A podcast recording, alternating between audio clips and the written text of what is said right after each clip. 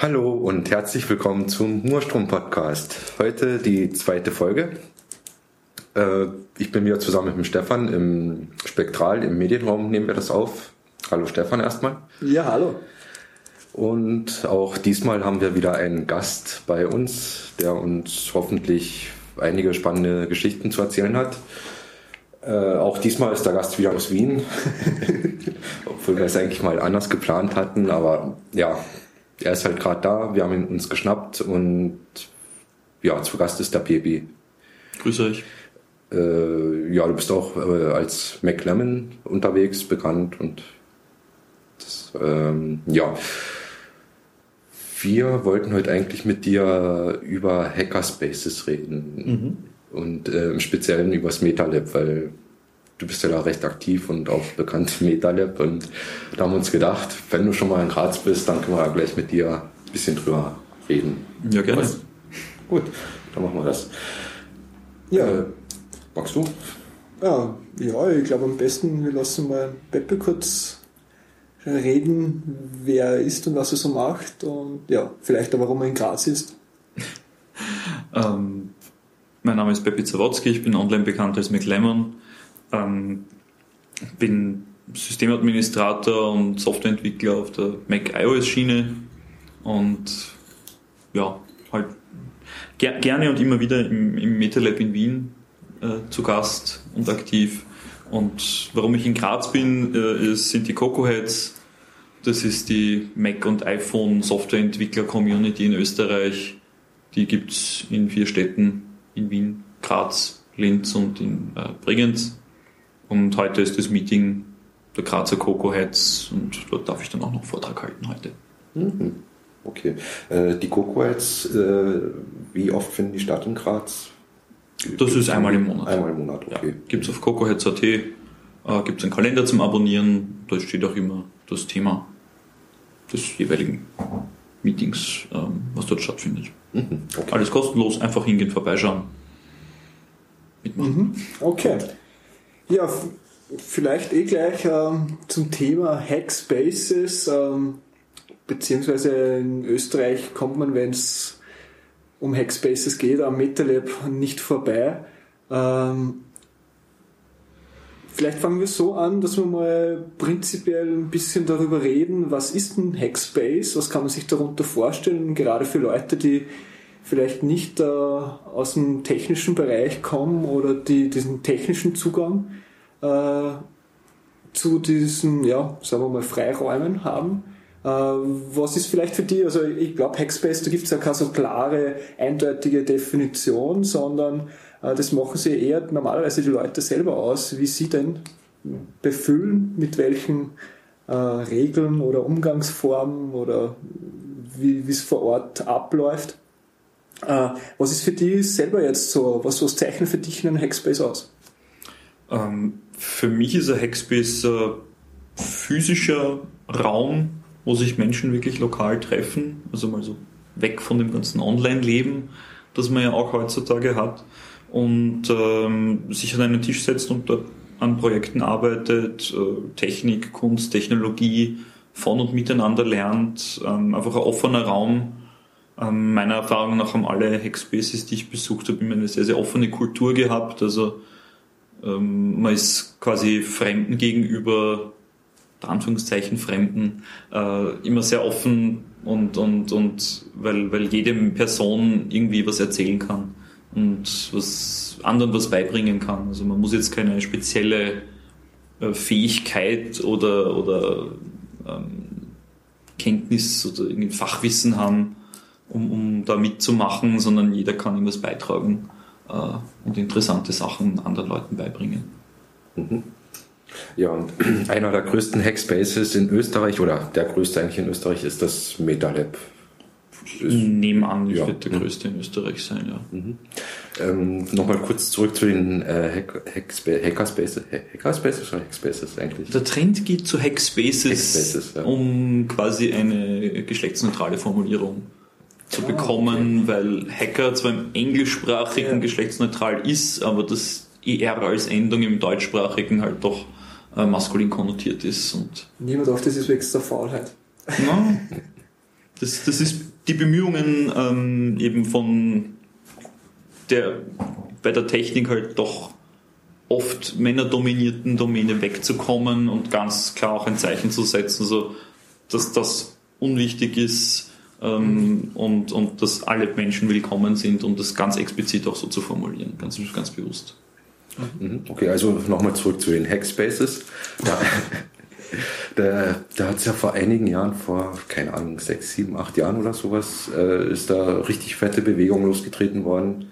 Ähm, da hat es quasi angefangen, es hat sich weltweit irgendwie dieses, diese Idee fortgepflanzt und von, was weiß ich, von in Deutschland bis nach San Francisco, bis nach Tokio haben sich da irgendwie auf der ganzen Welt solche Räumlichkeiten und solche Ideen dann ja, etabliert. Äh, hast du da irgendwie Überblick, wie das grob angefangen hat?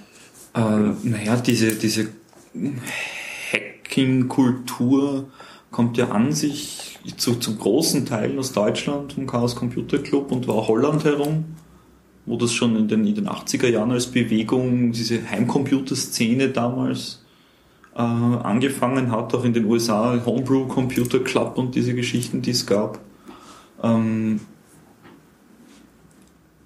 jetzt selber so, so Hackspaces in, in, in den Städten, ja, ich würde auch sagen, so sieben, acht, zehn Jahre oder was, dass das langsam auch aus dieser, dieser Maker-Bewegung, also Leute, die halt zu Hause in der Garage anfangen, irgendwas zu basteln, so die kleinen privaten Erfinder, die Dinge tun, ähm, die begonnen haben, sich ein bisschen zu organisieren, ähm, dass das da aus dem ungefähr entstanden ist.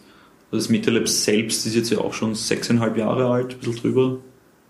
Ähm, das trifft, glaube ich, den, den Zeitpunkt relativ gut. Mhm.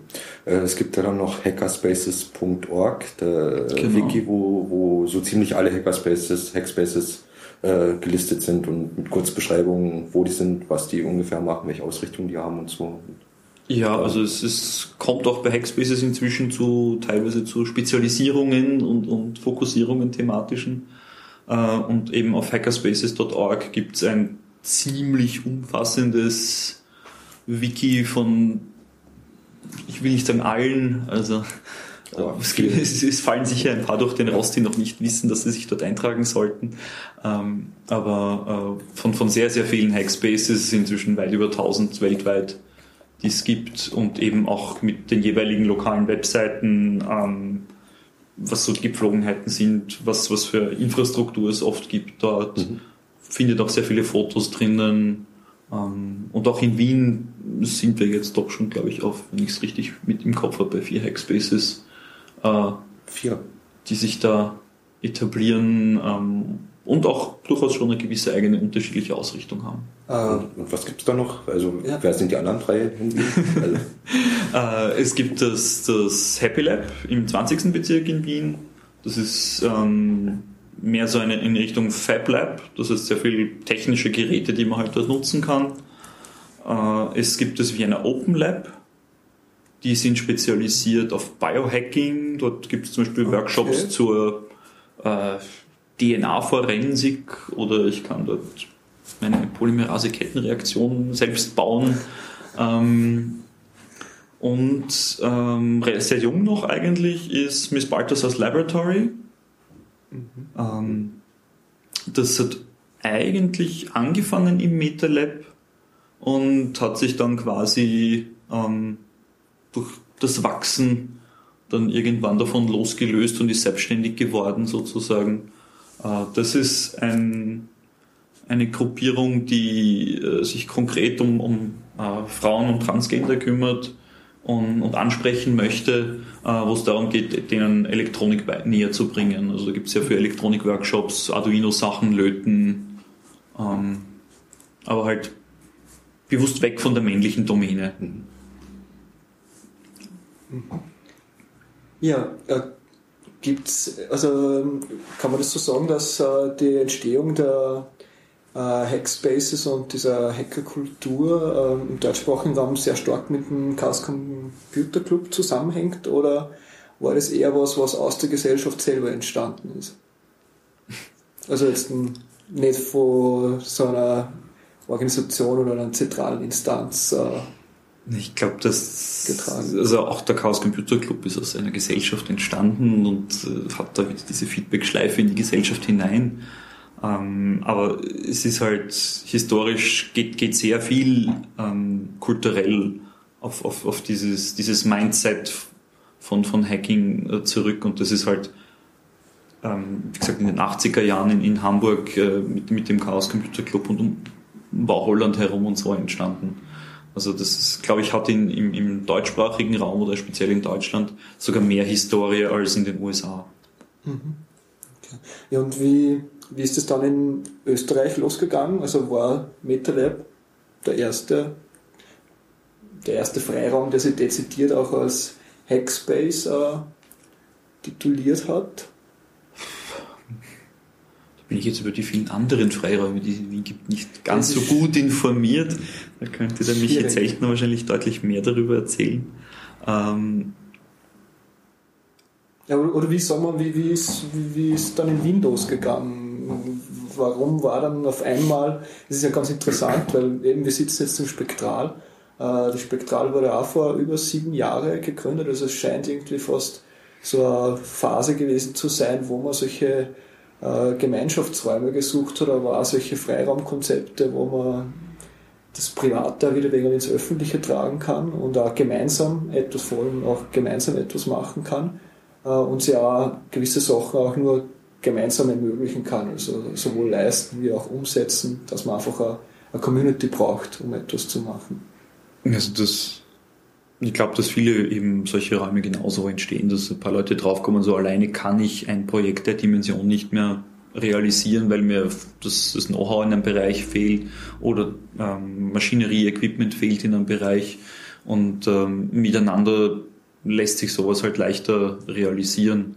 Äh, das MetaLab ist aus auch so einer Anforderung entstanden, also ein paar Leute halt gemeint haben, ähm, es wäre halt cool, einen Raum zu haben, wo man untertags mal hingehen kann und sich treffen kann und abnörden kann und an Technologie basteln kann, ähm, der quasi ein, ein, ein, einen Rahmen bietet, wo, wo man das tun kann und aber halt nicht alleine ist. So, so wie für die Literaten die Kaffeehäuser in Wien sind. Ne? Man ist nicht zu Hause und doch nicht an der frischen Luft. Ähm, ist halt die Hackspaces genau das Kaffeehaus für die Leute, die mit Technologie arbeiten wollen. Aber du würdest sagen, es war dann schon ähm, der zentrale Anreiz, der Grund, sich zusammenzutun, äh, war das auch, um technologisch etwas umzusetzen, weil zum Beispiel zum Spektral war es äh, sicher ein großer Teil äh, einfach um äh, politisch aktiv zu sein, also so Grassroots-Aktivismus äh, im, im, sehr breiten politischen äh, Sinne. Aber was, was, was waren dort die zentralen äh, Gründe, warum man sich dann zusammengeschlossen hat? Vielleicht also, im Kontrast zu also beim, beim MetaLab, soweit ich jetzt über die, die wirklichen Anfänge da informiert bin, äh, ich bin selber erst seit ungefähr 2008 im MetaLab, also Anfänge 2006 kenne ich nur aus, Erzählungen, ähm, war aber eher die, die Suche nach einem Raum, wo man technische Dinge realisieren kann.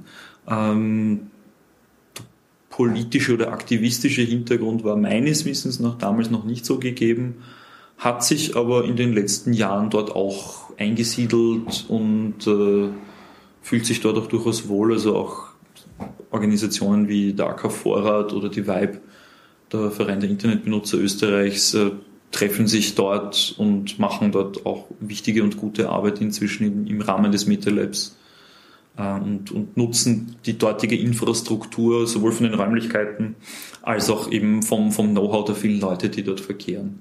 Also es ist, es ist schon so, dass die, die Technologie und die Politik halt immer mehr ähm, zusammenfinden, weil halt Technologie sich immer mehr auf die Gesellschaft auswirkt und es immer schwieriger wird, diese, die Entwicklungen von Technologie auf die Gesellschaft abzuschätzen und, und äh, verständlich zu machen. Also Zeit ist definitiv reif dafür, dass das zusammenfindet und das wird auch immer mehr gemacht schon.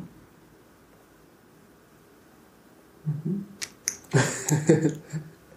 ja, mir fällt jetzt gerade nichts zu dem. Ja, dann können wir vielleicht einen kleinen virtuellen Rundgang durchs MetaLab machen. Also äh, wie, wie ist das ungefähr aufgebaut? Was gibt's da? Was kann man da machen? Welche Gerätschaften habt ihr vor Ort? Also, Oder, also ich würde schon noch gerne ein bisschen weiter quatschen, also über die, die, die Hintergründe, äh, wie es zu, dazu kommt, dass eine junge, es werden wahrscheinlich auch eher junge, jugendliche Leute gewesen sein, die das, äh, dieses Projekt gestartet haben. Stimmt das, oder? Ja, also weiß ich weiß, wann die Leute das alles um Twins halt mhm. in ihren 20ern ähm, und haben halt nach einem, einem Raum gesucht, wo sie sich hinsetzen können und ihre Softwareprojekte machen können und solche Geschichten. Ähm, das ist halt im Kaffeehaus nicht optimal. Ja. Ja, aber äh, vielleicht andersherum begonnen. Ich finde es immer ganz interessant, wie ähnliche Konzepte dann immer unterschiedliche äh, Titel haben, unterschiedliche Ausrichtungen haben, sich schon auch äh, in dem, was vor Ort gemacht wird, äh, mehr oder weniger unterscheiden, aber eigentlich so dieses Grundkonzept dieses selbstorganisierten äh, Freiraumes, der meistens von Anfang an sehr politische Dimension hat, auch wenn es vielleicht nicht so in den Vordergrund steht, also eben auch äh, äh, neue Formen des Miteinanders auszuprobieren, äh, eben äh, keine Hierarchien in der Organisation zu versuchen zu haben, sodass äh, jeder und jede gleichberechtigt ist und äh, auch alle miteinander dazu beitragen äh, dazu. Aber was, wie kann man das vielleicht nur zusammenfassen? Was wäre da für dich jetzt der,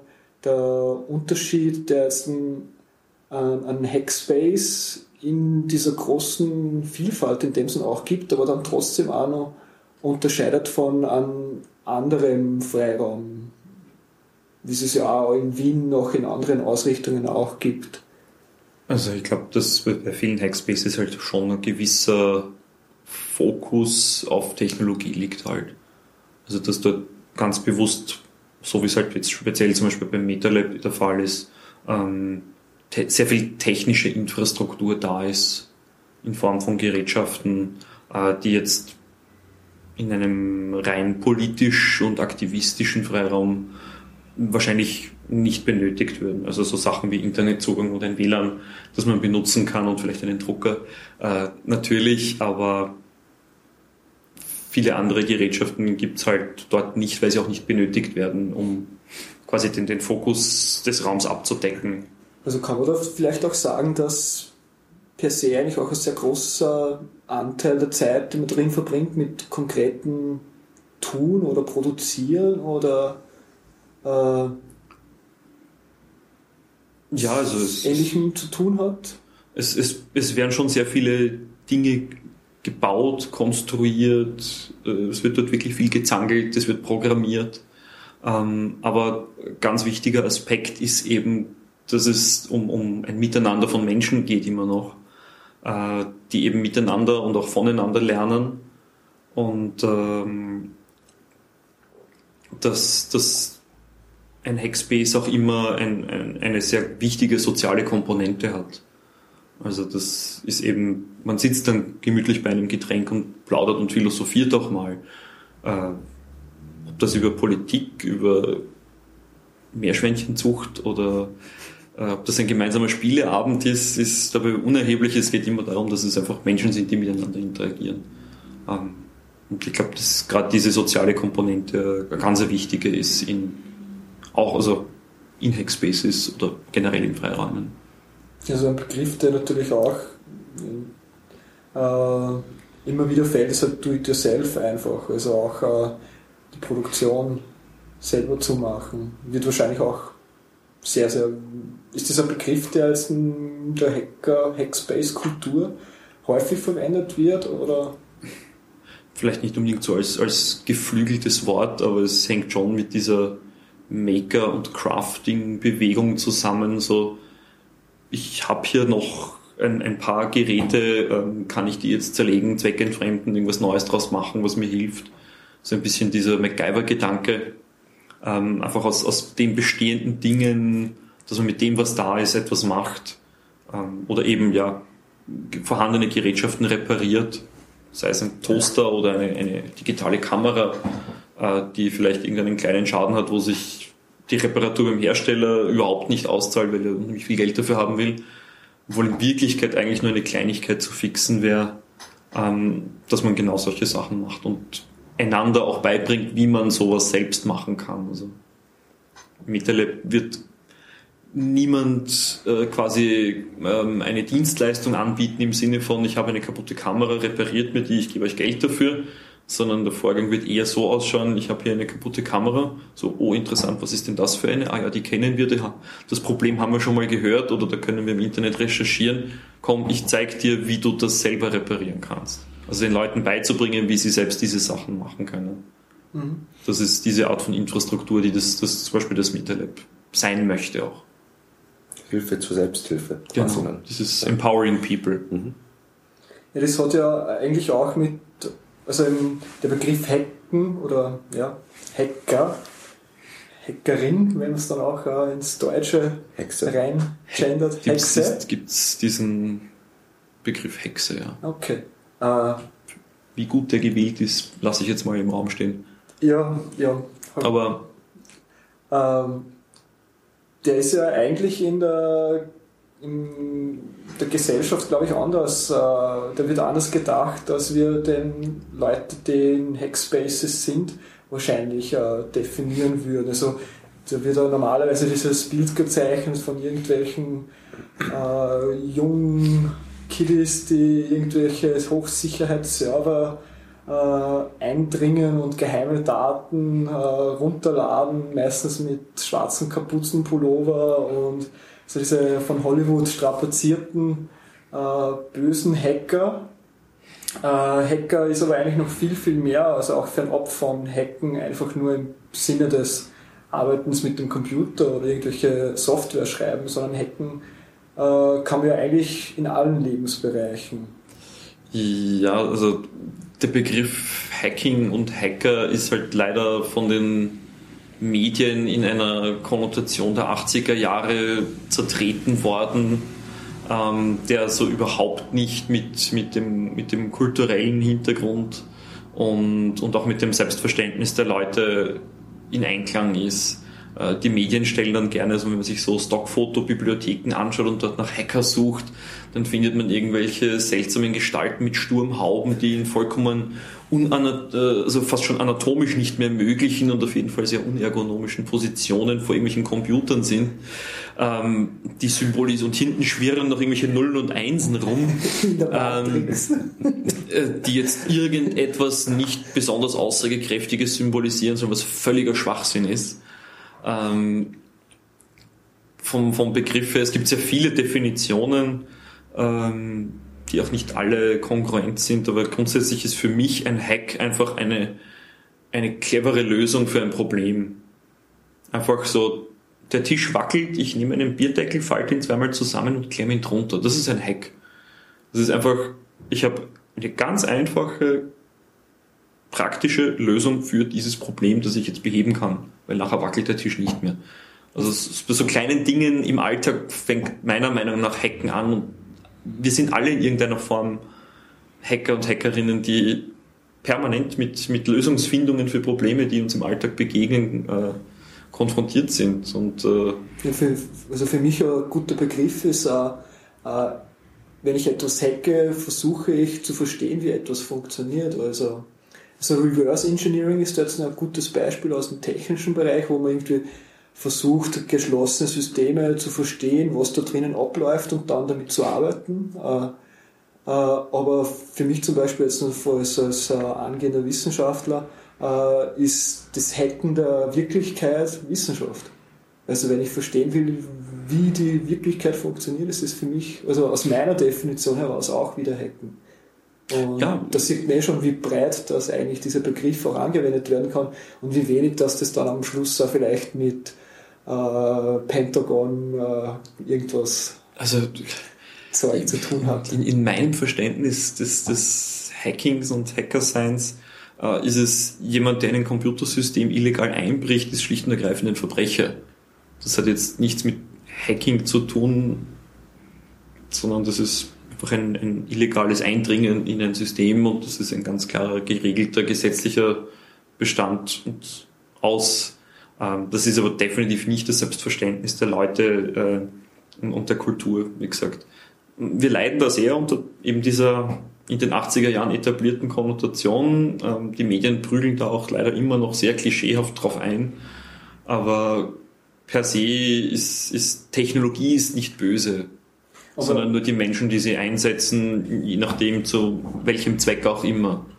Ja. Ähm, ja, was mich da schon öfters gefragt habe, weil ich es auch selber merke, wenn ich mich mal ab und zu wo als Datenhacker, also als Datenanalyst, vielleicht vor zehn Jahren hätten sich Statistiker genannt, äh, aber eben wenn man mit Computerdaten analysiert, äh, geht es und ich finde es auch ganz interessant, da ein bisschen zu provozieren und auch irgendwie den Begriff äh, zu verbreiten, aber es ist eben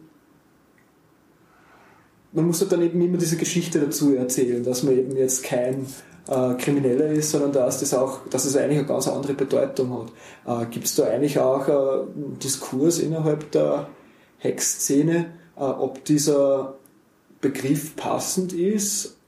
Oder also ist es so tief verankert, dass man sagt, das, das ist einfach unsere Subkultur, wir geben einen Scheiß drauf, was die anderen kulturellen äh, Räume davon halten? Oder wie, wie, wie geht man dann um damit? Also ich glaube halt, dass in den letzten Jahren diese, diese Subkultur immer mehr in die Öffentlichkeit tritt und auch äh, mehr und, und auch etwas anders wahrgenommen wird als früher. Früher war das halt sehr viel einfach im, im, im Keller irgendwo oder in der Garage, wo man gebastelt hat und da war das sehr wenig sichtbar in der Öffentlichkeit jetzt einerseits durch die Bildung von, von Hackspaces, wirklich teilweise sehr großen Hackspaces, die wirklich massive Fläche haben auch. Äh, und auch dem Verständnis der Gesellschaft, dass die Leute, die sich mit Computern auskennen, jetzt nicht so die äh, klischeehaften, hellhäutigen Leute sind, die halt nie Sonne abkriegen, und, sondern dass das auch Menschen sind und dass die ganz, ganz wichtige Sachen an Infrastruktur, die für die Gesellschaft heutzutage notwendig sind, am Laufen halten und dass es äh, etwas Gutes ist, sich mit Technologie auszukennen. Früher wurde man da oft belächelt als Freak. Die, neulich wurde ja bei diesem einen ähm, Hacking-Contest da vom, wer war das Innenministerium? BMJ. Ja, die Mittelleitner? Genau. Die Freaks. Die hat dann die Teilnehmenden finde ich, also ich, ich persönlich hätte es als Frechheit empfunden, als Freak dort wirklich regelrecht denunziert zu werden, ganz ehrlich. Weil ein, ein, ein Freak ist ganz etwas anderes, es ist eine Missbildung in der Sprache und, und uh, das ist definitiv nicht das, womit ich die Gewinner eines, genau, also es hat eine sehr, sehr negative Konnotation, es ist sicher keine wertschätzende Bezeichnung für die, die technologische Arbeit und das Wissen, was die Leute dort gezeigt haben und auch haben und, und das Interesse. Also das, äh, ja. Also das ist eigentlich auch ein bisschen das, was ich versuche, immer auch diesen Begriff zu normalisieren und diese Subkultur zu normalisieren. Und ich glaube, das passiert auch in, in meiner eigenen Wahrnehmung gerade so, dass das auch immer äh, mehr in die Mitte auch der Gesellschaft reinkommt. Also ich sitze dann mit Leuten aus der Stadt und aus der Politik da und bin halt dann ich der Hacker und entspreche aber überhaupt nicht diesem Klischeebild, was vielleicht Leute von Hacker haben. Und ich glaube, das ist eh das ein guter Weg, um das, diesen Begriff dann vielleicht wieder wegen einer anderen, äh, einen, andere, ja, einen anderen Inhalt zu geben. Ja, also es passiert da sicher gesellschaftlich eine gewisse, leider zu langsame, aber eine, eine gewisse Umdefinition in, in der näher dem Selbstverständnis der Leute entspricht langsam. Also es ist auch bei uns so, dass wir gegenüber Medien halt doch immer wieder halt auch die Frage bekommen, so ja, ist das nicht so? Und dann halt eben ganz klar verneinen, sondern dass das ist viel, viel mehr ist und das Hacken sehr viel anderes ist, als in Computer einzubrechen. Und ganz langsam haben wir auch Erfolg damit.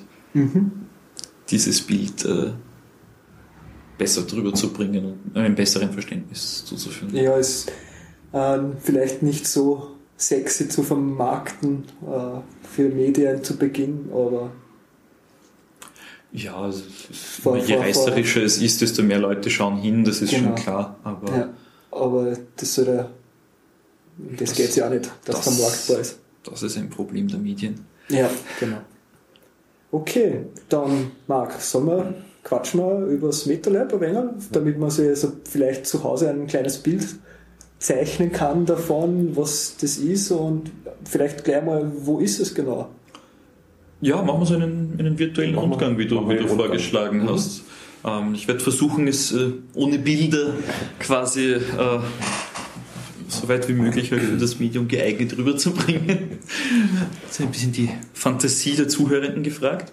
Wir können ja vielleicht Bilder nachreichen. Also, ja, also das äh, können wir natürlich auch dazu sagen, wer sich jetzt während des Podcast-Hörens ähm, ein paar Bilder dazu holen möchte. Es gibt sehr viele Fotos vom MetaLab auf der Webseite vom MetaLab, das ist metalab.at. Und ähm, das MetaLab hat auch eine Soup. Dort sind wirklich sehr, sehr viele Projekte, die dargestellt werden. Das findet man unter log.metalab.at, L-O-G. Ähm, da gibt es einfach eine lange Liste. Screenshots, Fotos, Zitaten, alle möglichen Unsinn, mhm. Sinn und äh, tollen Dingen kann man sich während des Zuhörens tun, äh, quasi als Bildmaterial Vielleicht nur kurz, dazu anschauen. Kurz vor der Runde, äh, äh, weißt du, wie es zu dem Namen gekommen ist? Da muss ich leider passen. Ich, mein, ich weiß es ganz schlecht jetzt, ich wirklich passen. ich liefere das gerne für die Shownotes nach. Ja, sehr cool. Ja. Ja, äh, ja, das MetaLab. Ähm, 222 Quadratmeter Hackspace im Herzen von Wien. Das MetaLab ist im ersten Bezirk in der Rathausstraße Nummer 6. Das ist wirklich ein Häuserblock neben dem Rathaus in Wien. Und gleich ähm, neben der U-Bahn-Station. Sehr, sehr genau. verkehrsgünstig gelegen, direkt an der U2-Station Rathaus. Ähm, auch die Straßenbahnlinie 2, vormals der Gehwagen, äh, fährt auch direkt vor der Haustüre. Und wenn man von der Ringseite kommt, mit dem 1er, mit dem D, und keine Ahnung, was dann sonst noch an obskuren Ringlinien dort fährt, ähm, sind dann irgendwie zwei Minuten zum Gehen. Äh, das MetaLab selber ist ein, ein, ein Kellerlokal, so, so halb souterrain. Das heißt, wenn man durch die Eingangstüre reinkommt, dort wird man schon begrüßt von ein paar bunten blinkenden Lichtlein und dem MetaLab-Schriftzug ähm, und einem Monitor, der dort an der Türe hängt, wo äh, der Veranstaltungskalender dargestellt wird. Das heißt, ich habe sofort, wenn ich bei der Türe reinkomme, sehe ich, was jetzt gerade oder am nächsten Tag halt an Events stattfindet, User Group Treffen, alles Mögliche. Es passieren sehr, sehr viele Veranstaltungen inzwischen im MetaLab. Da hat man gleich einen Eindruck, so, was denn heute los ist. Ähm, wenn man reinkommt, ein paar Stiegen runter, rechte Hand die Garderobe, ein simples Metallrohr an der Wand und ein paar Kleiderhaken. Äh, auf der linken Seite ist das Getränkeregal, wo viele, viele Matekisten stehen. Ähm, geradeaus kommt ein ganz kleiner Raum, die Arcade. Äh, da ist ein Wurzeltisch, der auch äh, viel frequentiert ist. Also man kann wir haben auch einen Sportbereich quasi. Nicht nur E-Sports. Hackerinnen und Hacker sind auch sportlich und äh, schleppen Getränkekisten quasi als Kraftsportübungen äh, und äh, geben sich taktisch beim Tisch, Tischfußball. Äh, an der Decke gibt es auch über blinkende Lichtlein, so wie es derer generell sehr viele gibt im MetaLab. Ähm, wir biegen dann rechts ab. Vor dem Wurzeltisch äh, ein kurzer Gang mit ein paar Metern, an der Decke wieder blinkende Lichtlein, äh, sogenannte Blinken Tunnel. Das sind so RGB-Leuchtdioden und Plexiglasröhren, die von einem kleinen Mikroprozessor, von einem Arduino angesteuert werden und da halt ein bisschen effektvolle Stimmung sorgen. Rechter Hand an der Wand gibt es so eine lange Korkwand mit vielen, vielen Bildern, Fotos und Zeitungsberichten und Schnipseln. Es ist quasi so ein, ein kleiner Zeitstrahl des MetaLabs, der beim Eingang beginnt und am linken Ende davon quasi im, im Jetzt endet, mhm. ähm, wo, wo sehr viele Fotos von Veranstaltungen, von den Leuten, von Projekten zu sehen sind. Ein zufälliger Haufen an, an, an Eindrücken halt. Ist aber sehr nett, sich das einmal ein paar Minuten anzuschauen, ganz, ganz tolle Dinge zu sehen. Ähm, am Ende dieses kleinen Ganges ist äh, der große Hauptraum. Ähm, Quadratmeter müsste ich jetzt lügen, wir haben eine Skizze, ich müsste nachschauen, wie groß das jetzt wirklich ist. Ähm, gehen, keine Ahnung, 60, 80, 100 Leute rein. Mhm. Ähm, ist ausgestattet mit einer Leinwand, mit einem Beamer, mit einer Soundanlage. Äh, das heißt, alles für Vorträge, Workshops, auch größere Vorträge, äh, die man dort machen kann. Wir haben einige Tische, die untertags äh, teilweise als, als Coworking Space sozusagen verwendet werden, wo halt die Leute arbeiten und an Projekten äh, zangeln. Ähm, wir haben rechter Hand im hinteren Bereich äh, sind ein paar Couchen, so gemütlich zum, zum Rumsitzen, Kaffee trinken, äh, Leuten plaudern, eine Spielerunde machen. Mhm. Ähm, was haben wir noch? Auf der linken Wand gibt es ein großes Whiteboard. Da finden sich allerhand äh, inspirierende Zitate, ähm, Propagandamaterial für die nächsten Veranstaltungen, Zettel, Postkarten von Leuten, die irgendwo anders auf Urlaub waren, von einem anderen Hackerspace äh, uns eine Postkarte geschickt haben. Dort wird gedacht über Algorithmen, gegrübelt, äh, Pokémons gezeichnet, alles Mögliche. Und in unregelmäßigen Abständen wird das Whiteboard resettet, um wieder neuen Platz für Ideen zu haben. Ähm, es gibt noch ein Public Surf Terminal, einen Linux-Rechner, einen alten Laptop, den wir ein bisschen umfunktioniert haben, mit dem man mal schnell im Internet was nachschauen kann, wenn man keinen eigenen Rechner mitgebracht hat. Mhm. Ganz Neues seit den letzten Tagen ähm, gibt es ein Storage-System für unsere ganzen Klappsessel, die wir brauchen, wenn ein großer Vortrag ist, dass wir auch genug Sitzgelegenheiten haben. Und am Ende des Hauptraums, quasi da, wo die Leinwand hin, also Beamer hinprojiziert, hinter der Leinwand, ist äh, unsere Blinkenwall. Ein, ein, ganz, ganz tolles Ding. Äh, 9x5 Glasziegel, die mit, mit bunten Leuchtdioden beleuchtet sind und dort wirklich als Display verwendet werden können für bunte Animationen. Sieht sehr schick aus. Kann man sich auch unter blinkenwall.com anschauen und dort seine Animationen zusammenklicken und dann im MetaLab auf der Wand abspielen. Auch wenn man nicht dort ist, aber die anderen sehen es dann. Ähm, ja, das ist so der grobe Überblick einmal über den Hauptraum.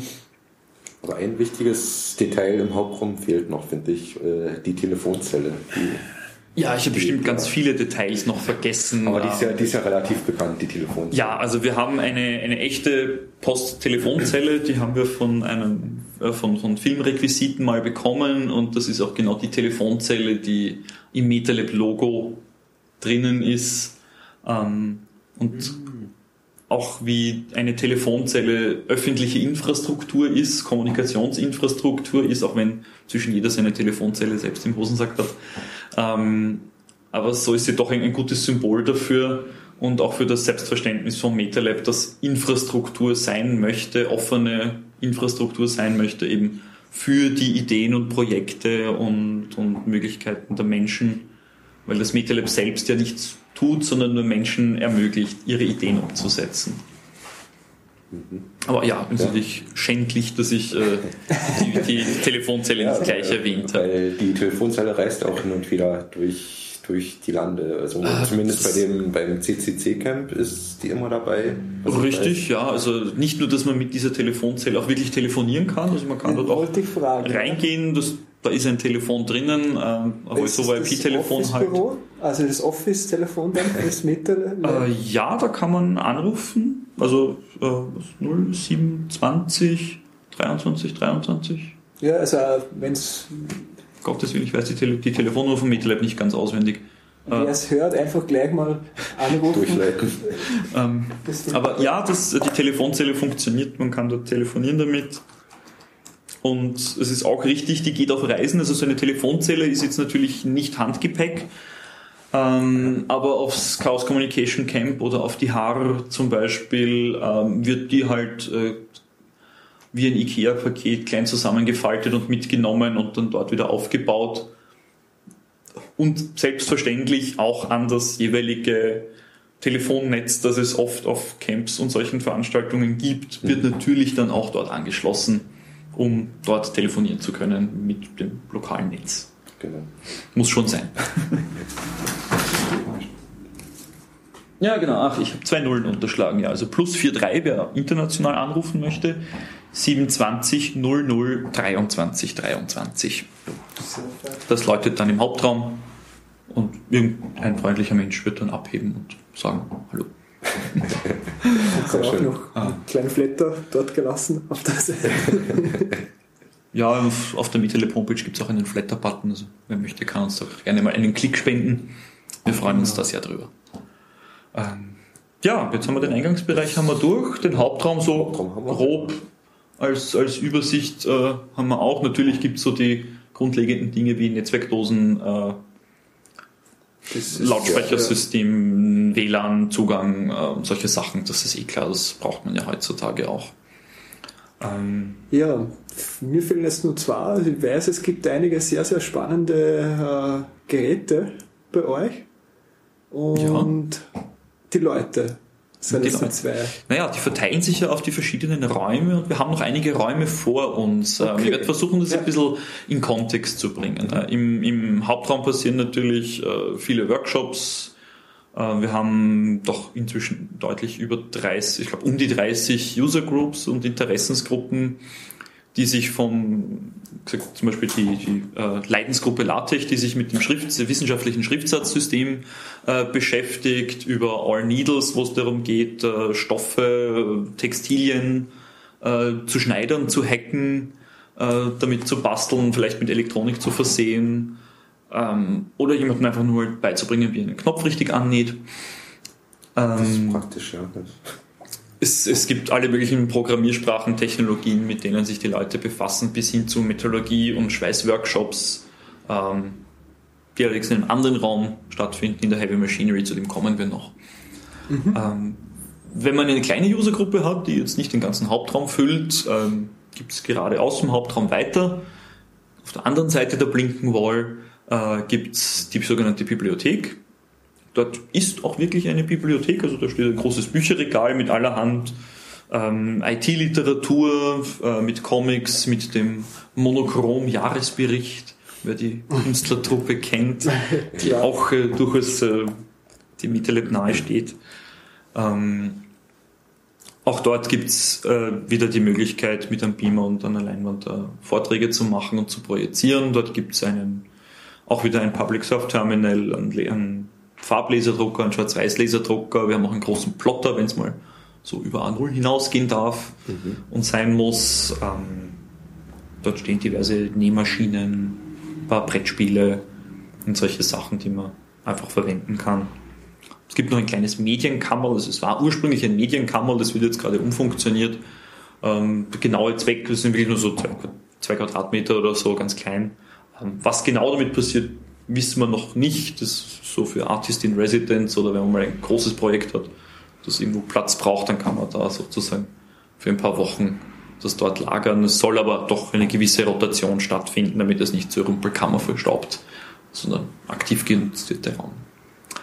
Ähm, ja, wenn wir uns dann umdrehen, aus der Bibliothek wieder hinausgehen, Richtung Hauptraum schauen, inzwischen rechter Hand äh, geht's in die Küche.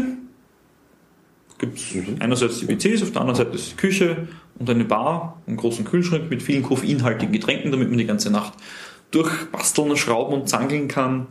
Ähm, ja, und eine normal ausgestattete Küche mit Herd, Backrohr, Kaffeemaschine, m, üblichen Küchenutensilien. Und wir haben auch einige nette Leute, die kochen können und das kann man dann essen. Ähm, das heißt, es gibt gelegentlich ein Gemeinschaftsabendessen, meist Sonntagabends, ein bisschen unregelmäßigen Abständen, wo dann aber auch wirklich so richtig so zwei, drei Gänge aufgekocht werden.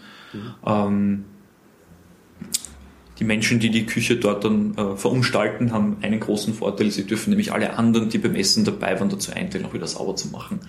Äh, natürlich ist das, das MetaLab als, als offener und vor allem selbstorganisierter Raum ähm, muss man natürlich auch zusammenräumen und das heißt, dass alle Leute, die dort sind, mitmachen und mithelfen müssen, ähm, das instand zu halten. Das betrifft natürlich auch das Zusammenräumen zum Beispiel in der Küche oder in allen anderen Räumen. Wir haben zum Glück einen Geschirrspüler. Ja, Das macht es einfacher.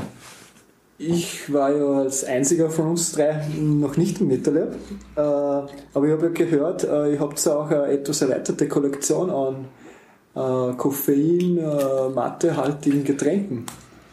Äh, man Club Mate ist so das bekannteste Getränk. Was habt ihr da vielleicht sonst noch? Ja, also ohne Club Mate, glaube ich, kann man keinen Hackspace betreiben. Hackspace, also Hackerinnen und Hacker werden ja quasi von, von ähm, Koffein und Liebe betrieben. das heißt, äh, ohne Club Mate, wenn, wenn die Club Mate aus ist, beherrscht akute Betriebsgefahr. ähm, aber wir haben natürlich auch, auch andere Sachen, ähm, Premium Cola, Fritz Limo, äh, Kaffee, ganz normal Kaffee, auch sehr traditionell. ganz traditionell, also als, als Heißgetränk sozusagen. Ähm, vielleicht wäre es eine Idee, mal aus Club Mate so eine Art Glühwein oder so zu fabrizieren. Mate. Glühmate oder so. Da gibt es sicherlich ein paar Leute bei uns in der Küche, die gelegentlich Ideen haben. Chunk ähm, gibt es ja bei euch noch. Das ja Chunk wird, wird auf, auf, auf, Partys ausgeschenkt. Ja, das ist so eine Art äh, gehackter Caipirinha, wenn man so möchte. Ähm, halt mit Club Mate, das heißt sowohl Alkohol als auch Koffein, das heißt das Beste aus beiden Welten. Dann das Beste aus beiden Welten und man kann sich selbst dabei zusehen, ganz munter, wie man dann immer, immer lustiger wird. Ähm, ja, andere Dinge ähm, auf, auf Mate-Basis, die bei uns genau, in der genau. Küche entstehen ja. und die letztens erst äh, in großer Menge entstanden wir sind. Haben ja auch etwas von dir geschenkt bekommen. Ja, ich habe euch was mitgebracht oh, ja. und zwar äh, unsere legendäre Matelade gab es kurze Streitigkeiten, ob es jetzt Meta-Lade wegen des Meta-Labs oder Mate-Lade wegen der Mate, die drinnen ist, heißen soll. Wir haben uns dann auf Mate-Lade geeinigt. Ähm, das ist in dem Fall die Winter-Edition, die ich mitgebracht habe. Das heißt, äh, die ist mit der Club Mate Winter-Edition auch zubereitet. Ähm, ganz tolle Marmelade mit erhöhtem Koffeingehalt. Ähm, wir arbeiten noch dran, das Rezept äh, komplett auszuformulieren. Das soll dann demnächst auf GitHub stehen. Und äh, kann man natürlich auch gerne forken und vielleicht neben dem normalen Branch und dem Wintermate-Branch vielleicht auch irgendwelche andere Abarten äh, davon zu kreieren. Ähm, das vielleicht. Rezept ist natürlich Open Source, ist momentan schon im MetaLab Wiki drinnen. Und äh, ja, wer nicht die Möglichkeit hat, im MetaLab selbst vorbeizukommen und sich dort ein Glas zu holen, ähm, sei natürlich dazu angehalten, selbst nachzukochen. Vielleicht um diese, das gerade für Nicht-Entwickler auch zu sagen, weil das war jetzt neben ja, Branchen forken, äh, also einfach das Rezept äh, niederzuschreiben und zum Nachmachen. Genau, also ja, wer, wer GitHub nicht kennt und mit Softwareentwicklung nicht vertraut ist, fast recht sollte man erklären. äh, das Rezept ist schon öffentlich, also das steht schon im, im Wiki vom, vom MetaLab unter metalab.at okay, slash wiki slash martelade, glaube ich, findet man es. Einfach danach suchen, äh, findet man dort. Ist es schon im Wesentlichen dokumentiert. Aber wir, nachdem halt ja viele Leute sich mit Softwareentwicklung beschäftigen, wollen wir es auch für Softwareentwickler zugänglicher machen. Damit sie es ähm, auch mitbekommen. Genau, damit sie es auch mitbekommen und da bietet sich natürlich ein, ein Versionskontrollsystem für das Ding sehr an. Also, und die verschiedenen Branches, wie man es halt bei der Softwareentwicklung verwendet, um neue Features in Software einzubauen, ähm, bilden wir halt da ab. Es gibt halt verschiedene, verschiedene Varianten von Martelade, die man zubereitet mit, keine Ahnung, verschiedenem Obst oder so. Und da könnte man auch diese unterschiedlichen Zubereitungsarten äh, halt softwaretechnisch abbilden sozusagen. Vielleicht um es zusammenzufassen, wer GitHub und Git noch nicht kennt und auch kein Entwickler oder keine Entwicklerin ist, trotzdem anschauen. Extrem geniale Sache, die man für alle möglichen Sachen zum Versionieren von Inhalt verwenden kann. Und mhm. spätestens, wenn man eine gute Mathe-Lade machen will, kommen wir dann eh fast In nicht Zukunft vorbei. kommt man da nicht mehr dran Und genau. das ist dann auch der best Use Case für einen Einstieg in GitHub. genau. Ja. Okay. Ähm, ja, dann auf jeden Fall danke für die Martelade, ja, danke fürs Mitbringen. Ja, dann könnt ihr auch in Zukunft äh, Breakfast Like a Boss. Genau. Zum ja, sieht doch sehr schön aus mit Logo drauf und allem sehr schön gestaltet. Ja. Empfehlung. Sehr gelungen, ja. Ja, und wenn es das im Spektral noch nicht gibt, äh, einfach nachkochen. Genau, das Ihr habt ja auch eine schöne große Küche hier. Wäre ja, deutlich größer als, als die MetaLab-Küche. Das könnte gut passen zum Chaos Communication Kongress. Macht Public Viewing nebenbei ein bisschen Marmelade köcheln. Mach, genau, macht mach doch eine steirische Version davon. Ja, mit, mit. Mit Kürbiskernöl Da sind der Kreativität äh, ja keine Grenzen gesetzt. Wir, ähm, wir werden den ersten äh, Fork machen. Ja. wir werden einen Fork machen und dann äh, die Kürbiskern-Variante, die Kürbisvariante. Ja. Vulkanmatte oder so. Steirische. Aus dem Vulkanland. Ja. ja. Die steirische Martelade, genau. Ja, ja da bin ich schon gespannt und äh, ja. wenn die dann fertig ist und du mal ins, ins MetaLab zu Besuch kommst, äh, nehme ich hier auf jeden Fall bitte ich meine Kostprobe. okay. Ja. Ähm, ja, wir sind jetzt äh, ziemlich, also Küche hat uns ein bisschen gehalten. Ja, also moment, momentan als Orientierung, wir befinden uns im virtuellen MetaLab Rundgang, gerade in der Küche an der Bar sozusagen. Ah, da, da können wir es ja. Wir können das schwer lösen.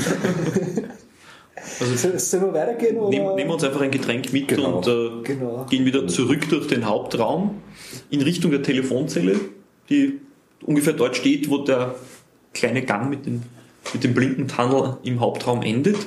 Und dort gibt es zwei große U-Bahn-Türen. Die haben wir jetzt nicht äh, bei den Wiener Linien abmontiert. Die sehen nur relativ ähnlich aus. Ähm, ähm, und von dort geht es in den sozusagen den Hardware-Hacking-Bereich hinein, das sogenannte Whatever Lab, weil dort wird an Whatever gebastelt. Ähm, was ich auch noch bisher vergessen habe zu erwähnen, weil es beim Whatever Lab beim Eingang ganz offensichtlich ist, dort äh, gibt es halt einen hübschen Bilderrahmen mit äh, gesticktem Whatever-Schriftzug. Mhm, okay. In also unterschiedlichsten. In allen möglichen Varianten, Farben. also generell im MetaLab hängen an allen möglichen Ecken und Enden irgendwelche äh, kulturellen, subkulturellen oder kunstartigen Dinge. Also wir haben zum Beispiel ähm, eine Leinwandmalerei vom Google Mail Login Screen oder daneben hängt Cthulhu, literarische Referenzen zu haben. Und wir haben auch Super Mario zum Beispiel auf Leinwand, also Gemälde dort hängen. Die, und äh, was auch sehr, sehr praktisch ist, ähm, wir haben so, ähm, nachdem es ein Kellerlokal ist, haben wir so Querträger in der Decke mit Stahlverstärkung, das heißt, die sind magnetisch, wenn man möchte, also ferromagnetisch genau genommen. Das heißt, mit Magneten kann man dort lustige Dinge an die Decke hängen und dort finden sich diverse Pinguine, Einhörner, äh, wir haben ein Spiderschwein, äh, Meister Yoda hängt, glaube ich, momentan in der Bibliothek von der Decke und so. Also wenn man im MetaLab rumläuft, auch mal nach oben schauen, es gibt allerhand Dinge zu entdecken. Also gibt es ähm, da auch Literatur und so in dieser, so, so, so kulturelle Elemente? Also ja, also in, in der Bibliothek gibt es durchaus eine, eine, eine gut gerüttelte Menge an an literarischen Sachen, die man weiterempfehlen kann. Mhm. In dem Bereich. Ja, also wir öffnen die U-Bahn-Türen, betreten das Whatever Lab. Ähm, wir schauen geradeaus, dort steht unser sogenannter Cutter, C-U-T-T-R, ganz Web 2.0 Bezeichnungen, wir lassen gelegentlich eine Vokal fallen. Der Cutter ist ein Vinylplotter, also ein, ein Folienschneidegerät. Ähm, das heißt, wir haben dort sowohl Folien, mit denen man T-Shirts machen kann und auch eine entsprechende Presse. Das heißt, einfach T-Shirt mitbringen, Vorlage mitbringen, wir können das ausschneiden und man kann sich seine ganz individuell gestalteten Einzelstücke äh, anschauen. Also anschauen. Wirklich machen. herstellen, machen, kann man selber machen. Ähm, und wir haben auch Folien für Sticker, das heißt, man kann auch seine eigenen Aufkleber machen, wenn man mal seinen Laptop verschönern möchte.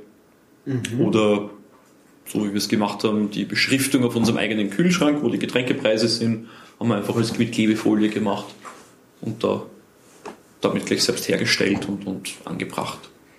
Ähm, also ich glaube, das ist Prinz, ist ja prinzipiell so eigentlich Steht, steht, alles äh, frei zur Verfügung oder muss man da ähm, Mitglied also werden oder muss man Schulungen machen, um die Gerätschaften zu verwenden, die Räume zu verwenden, selber sich zu treffen dort. Also grundsätzlich ist das MetaLab ein, ein, ein offener Raum, das heißt jeder und jede kann jederzeit dort reinkommen und, und mitmachen und, und, und, teilnehmen an was auch immer dort gerade stattfindet. Äh, es ist auch fast 24-7 geöffnet inzwischen, also es ist ganz selten, dass, dass wir zumachen. Ähm, es ist wirklich auch über Nacht und am Wochenende und so ist eigentlich fast, fast immer jemand anzutreffen. Ähm, Aber zum Cutter kann ich dann ähm, nächstes Wochenende runterfahren und zum Cutter gehen und mir.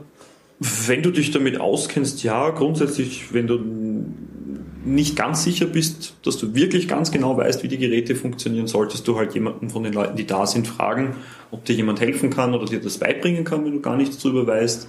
Ähm, es geht grundsätzlich ja immer darum, äh, dass auch mit allen Geräten sicher gearbeitet werden kann.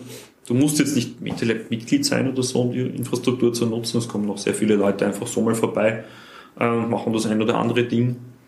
Ähm, aber wir wollen natürlich auch nicht, dass sich die eine Nerdine oder der andere Nerd äh, verletzen mit irgendeinem Gerät oder die Geräte beschädigen. Ähm, das heißt, im Zweifelsfall fragen. Man bekommt auf jeden Fall ganz problemlos jederzeit Hilfe mhm. bei, bei allen Geräten. Ein paar Geräte sind nur explizit nach Einschulung zu benutzen, ähm, wie zum Beispiel unser Lasercutter.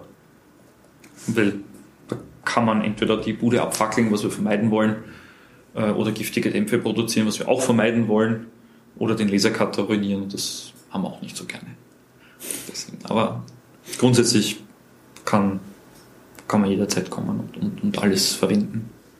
Und die Leute, die öfter im MetaLab sind und viel von der Infrastruktur dort profitieren, haben üblicherweise von selbst den Antrieb, dann irgendwann zu sagen, so, ich bin eigentlich doch öfter da und habe sehr viel davon, was ich hier machen kann und wollen dann selber Mitglied werden im Verein.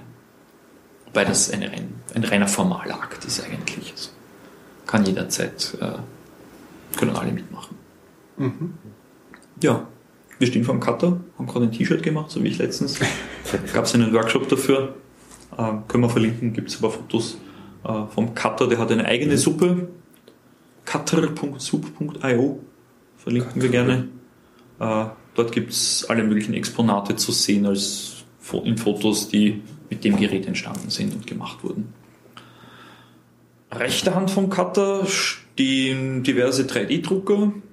Irgendjemand hat letztens gesagt, dass wir gefühlt pro Mitglied im MeetLab einen 3D-Drucker haben. Das ist nicht ganz so, also wir haben schon noch deutlich mehr Mitglieder als 3D-Drucker, aber doch sehr viele 3D-Drucker inzwischen.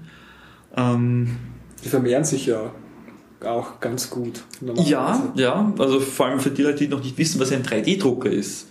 Ähm, mit einem normalen Drucker, zum Beispiel einem Tintenstrahldrucker, kann ich eben flüssige Tinte auf Papier aufbringen. Und mit einem 3D-Drucker kann ich zum Beispiel mit äh, Kunststoff wirklich ein, ein physisches Objekt ausdrucken.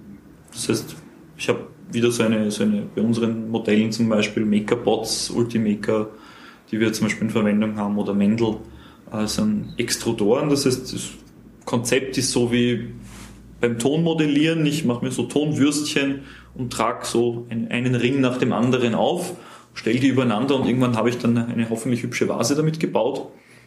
Ähm, ungefähr nach diesem ähnlichen Konzept funktionieren auch die 3D-Drucker, die wir haben.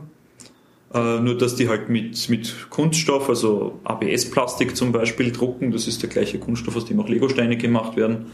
Tut meistens nicht so weh, wenn man draufsteigt.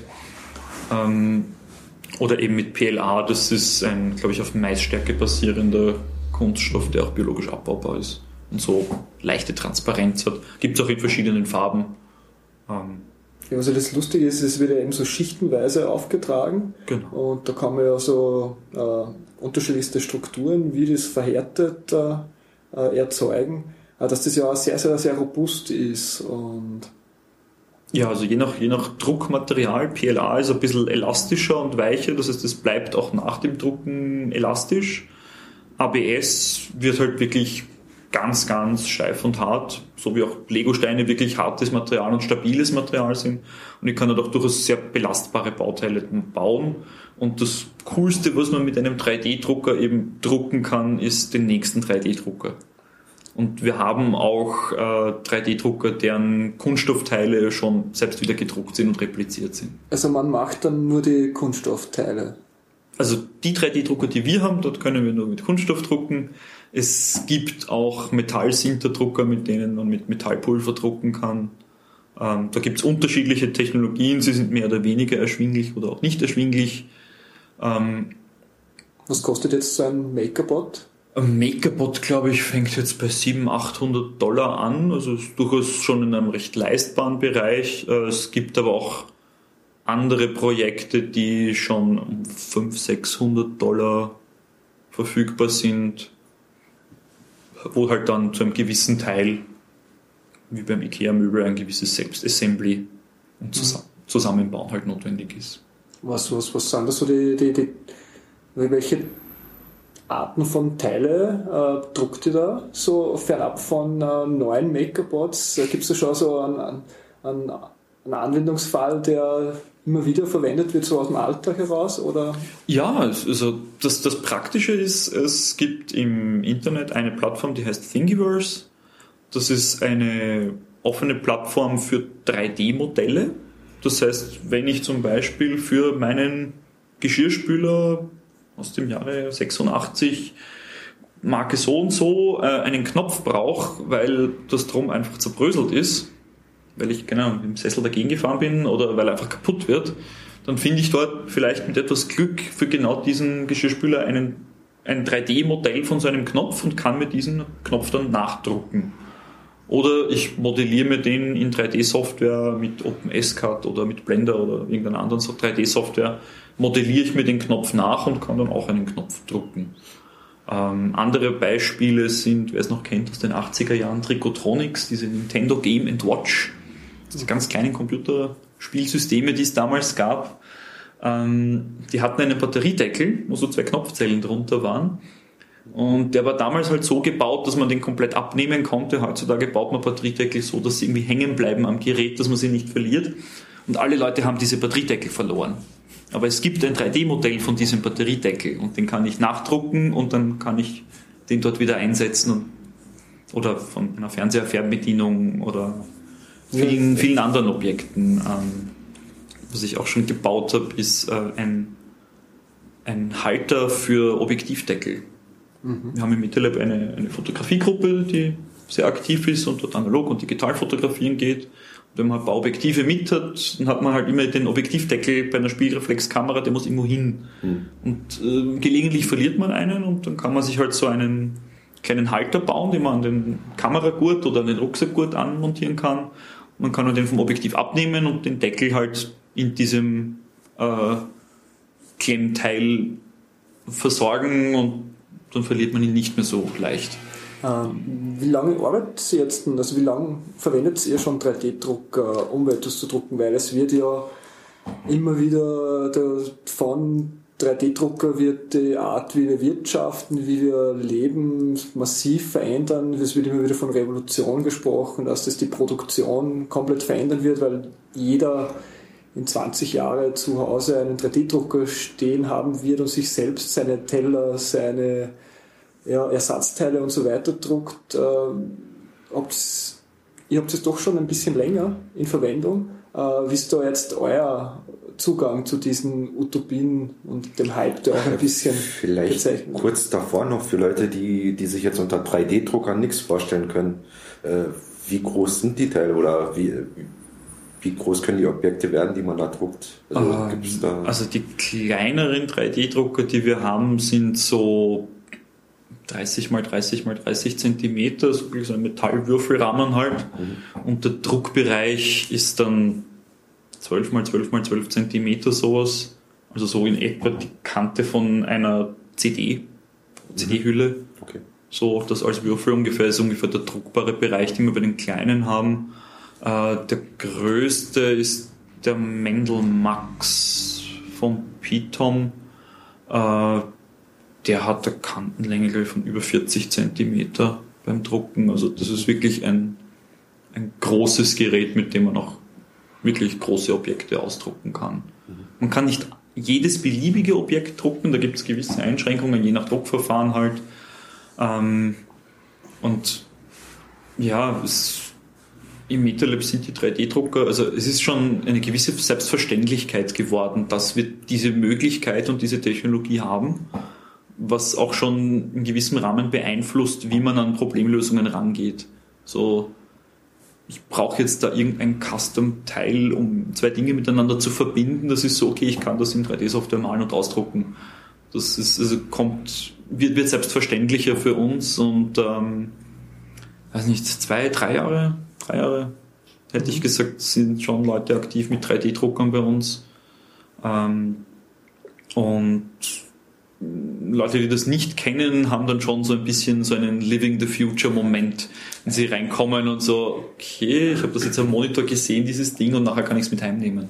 Ja. Als, als, als physisches Drum. Ja, weil was, was eben ich sehr oft gesehen habe, ist, dass dann eben so kleine äh, Trillerpfeifen haben wir öfters gedruckt damit mhm. oder so etwas zum mit nach Hause nehmen, aber so für den Alltagsbedarf habe ich bis jetzt noch nicht so viele Anwendungen gesehen dafür. Äh, ich das aber eigentlich den viel spannenderen also Bereich sehe, dass ich, also ich habe zum Beispiel jetzt uh, so eine Fahrradwalze gekauft und da ist ein Teil hinten, fehlt so ein Zylinder mit 1,5 cm Durchmesser und 3-4 cm Höhe, wo ich ein Gewinde reinschrauben sollte und da habe ich sofort an einen 3D-Drucker gedacht, dass ich mir das selber als Plastikteil mit einer Aussparung für die Mutter äh, zusammen mache, weil es einfach eigentlich nicht schwer ist und das wahrscheinlich schwer, schwierig zu bekommen ist, äh, dass man das jetzt zuschicken lasse. Und das ist für mich eigentlich die ja. gängigsten Anwendungsfälle sind eben so, so, so Ausnahmegeschichten, wenn man irgendwie ein Stück Spezial, Spezialanfertigung macht, was man halt vielleicht früher zu Hause geschnitzt hat oder wenn es möglich war oder zu Hause gefräst hat, wenn man sowas gehabt hat. Aber was man halt heute mit Plastik noch viel einfacher und kostengünstiger auch ja, also das ist ja auch, es, im Prinzip kommt ja die 3D-Drucktechnologie aus dem Rapid Prototyping. Das heißt, ähm, ich, ich, möchte einen Prototypen von einem Objekt äh, entwickeln. Allerdings, wenn ich zum Beispiel äh, gängiges Verfahren für Kunststoff im Spritzguss machen möchte, brauche ich dafür zuerst eine Form. Die ist sehr aufwendig in der Produktion, ist sehr teuer ähm, ermöglicht dann zwar in der Massenproduktion sehr günstige Kosten für die Stückzahlen, für hohe Stückzahlen, aber für ein einzelnes Drum, ähm, das ich brauche oder von dem ich vielleicht noch gar nicht weiß, ob das so überhaupt funktionieren wird, ähm, ist das halt halt sehr, sehr, sehr teuer und auch der Turnaround quasi, um, um zu iterieren und das Modell zu verfeinern und kleineren Details Verbesserungen zu machen, ist halt viel zu lange dafür. 3D-Drucktechnologie ermöglicht halt einen Parameter bei einem Objekt zu ändern, es auszudrucken, zu testen und das innerhalb von, von Stunden oder Minuten sogar. Mhm. Ähm, auch kann man natürlich nicht jedes beliebige Objekt in Spritzguss herstellen, weil das ist so, ich pumpe dort flüssigen Kunststoff hinein in eine Form und nachher muss ich ja das Objekt und die Form voneinander trennen können. Ähm, wenn ich jetzt irgendwelche Überhänge habe, kann ich das zwar noch dort einfüllen, aber ich kriege nachher die Form nicht mehr raus. Und das ist natürlich jetzt nicht mhm. ganz so optimal. Und mit einem 3D-Drucker kann ich solche Sachen ausdrucken. Gibt es ein, ein sehr schönes Modell, das der, der Wizard bei uns äh, designt hat. Und zwar ist das eine kleine Kunststoffdose. Kann man sich vorstellen wie einen kleinen Zylinder, ähm, den ich, der aus zwei Teilen, einem Innen- und einem Außenteil besteht, die ich voneinander nicht aus, also die ich trennen kann und dann habe ich eine kleine Dose, wo ich was reintun kann. Die perfide Gemeinheit an dieser Dose ist, sie hat ein Labyrinth. Das heißt, um die Dose zu öffnen, muss ich erst ein Labyrinth lösen, das auf der Innenseite von dem Ding ist. Das heißt, ich, ich kann das, wenn ich keinen transparenten Kunststoff habe, kann ich das Labyrinth auch nicht sehen. Und ähm, diese dreidimensionale Form wäre als, als Spritzguss einfach technisch nicht produzierbar. Mit einem 3D-Drucker kann ich das machen. Okay, und, sehr schön. Und wie, wie Labyrinth, was kann ich mir darunter vorstellen? Einen ganz normalen Irrgarten, so wie du ihn von Papier kennst oder wie er in Versailles äh, mit Sträuchern gebaut ist oder auch in Schönbrunn gibt es einen Irrgarten. Wirklich ganz simpler Irrgarten. Und was wird mit dem gemacht? Du hast im äußeren Teil der Dose hast du zwei so Nasen, die mhm. quasi in, in den Fugen vom, vom Innenteil einrasten und die musst du durch diese Fugen durchbewegen, die Aha. den Irrgarten darstellen. Okay, ja. Und äh, eben erst wenn du das Labyrinth, das Innenliegende gelöst hast, bring, bekommst du die Dose auf. Mhm, okay, cool. Macht eine nette Geschenkverpackung für Weihnachten. ich glaube, das Modell kann man natürlich auch gerne verlinken. Mhm. Kann man machen. Okay, äh, ja, aber Ihr habt ja noch einige andere. Ja, sind wir lang hängen geblieben bei den 3D-Druckern, die auch definitiv ein, eine sehr, sehr interessante und, und, zukunftsweisende Technologie sind. Also wer im Meetup vorbeischaut, schaut sich die 3D-Drucker an, wir zeigen das auch gerne her. Ähm, Gibt viel zu sehen. Wir erinnern uns, wir sind durch die U-Bahn-Türen reingekommen, gerade aus der Cutter, unser Folienschneider, und sind dann rechts abgebogen zu den 3D-Druckern. Ähm, dort gibt es noch eine große, dicke, schwarz mit Stoff versehene Türe und einer großen Ampel daneben. Äh, dahinter befindet sich unsere Dunkelkammer. Und ähm, da ist unser Fotolabor und Chemielabor drinnen. Das heißt, wir haben die komplette Möglichkeit, äh, in Nasschemie analogen Film, guten alten Film zu entwickeln, äh, sowohl Kleinformat, Mittelformat, Großformat, wir können auch auf Papier printen, das heißt, wir können wirklich Abzüge machen von, von Fotos, sowohl schwarz-weiß als auch Farbe. Und äh, haben auch eine, die sogenannte Modestly Huge Camera. Das ist eine Balkenkamera, eine Großformatkamera, die komplett selbst gebaut ist aus Sperrholz und gefaltetem Filz. Mhm. Ähm, die, ich glaube, vier Leute miteinander, wenn ich es richtig im Kopf habe, äh, die bei uns in der Fotogruppe sehr, sehr aktiv sind und auch viel von Materialbestand dort äh, administrieren und dafür schauen, dass immer genug Entwickler da ist und Papier da ist und so, ähm, in einem Nachmittag gebaut haben oder an einem Tag gebaut haben. Mhm. Das heißt wirklich von, wir haben hier eine rohe Sperrholzplatte und Karton und Filz bis hin zum ersten selbstgemachten Foto damit. Und das Einzige, was wirklich ein gekauftes Teil war, ist das Objektiv in dem Fall gewesen. Okay, spannend, spannend. Und das Nette ist, ähm, so Analogfotografie hat ja so ein bisschen Renaissance gerade. Äh, und ähm, auch das kann man bei uns lernen, wie man selber seine Filme entwickelt. Man zahlt halt dann einen kleinen Unkostenbeitrag für die Entwicklerchemie, die sich ja verbraucht, also Verbrauchsmaterialien. Ja. Ähm, ist aber auf jeden Fall ein tolles Erlebnis, seinen, seinen selbstgeschossenen Film, den man vielleicht bei einem der Fotowalks, die wir auch immer wieder veranstalten, äh, gemacht hat, mal selbst entwickeln kann und dann seine ersten eigenen, wirklich komplett selber gemachten Fotos in der Hand hält mhm. und herzeigen kann. Das ist ganz cool. Sehr, sehr nett, ja. Genau, also das Fotolabor, äh, genau. davor die Ampel. Genau, die Ampel. Wenn entwickelt wird, dass Richtig, genau, dass niemand reinkommt. Es ist natürlich die Türe von innen zu verschließen, ähm, genau. Aber dann wissen die Leute, die draußen stehen, auch, warum die ja. Tür nicht aufgeht, weil die dann halt gerade wirklich in der Dunkelkammer entwickelt wird. Ja, ähm, wir drehen uns um, verlassen wieder das Fotolabor. Ähm, rechter Hand die 3D-Drucker und äh, der Cutter wieder. Gehen ein Stückchen weiter auf ungefähr der Höhe der U-Bahn-Türen wieder. Ist dann an der Wand das große Elektroniksortiment.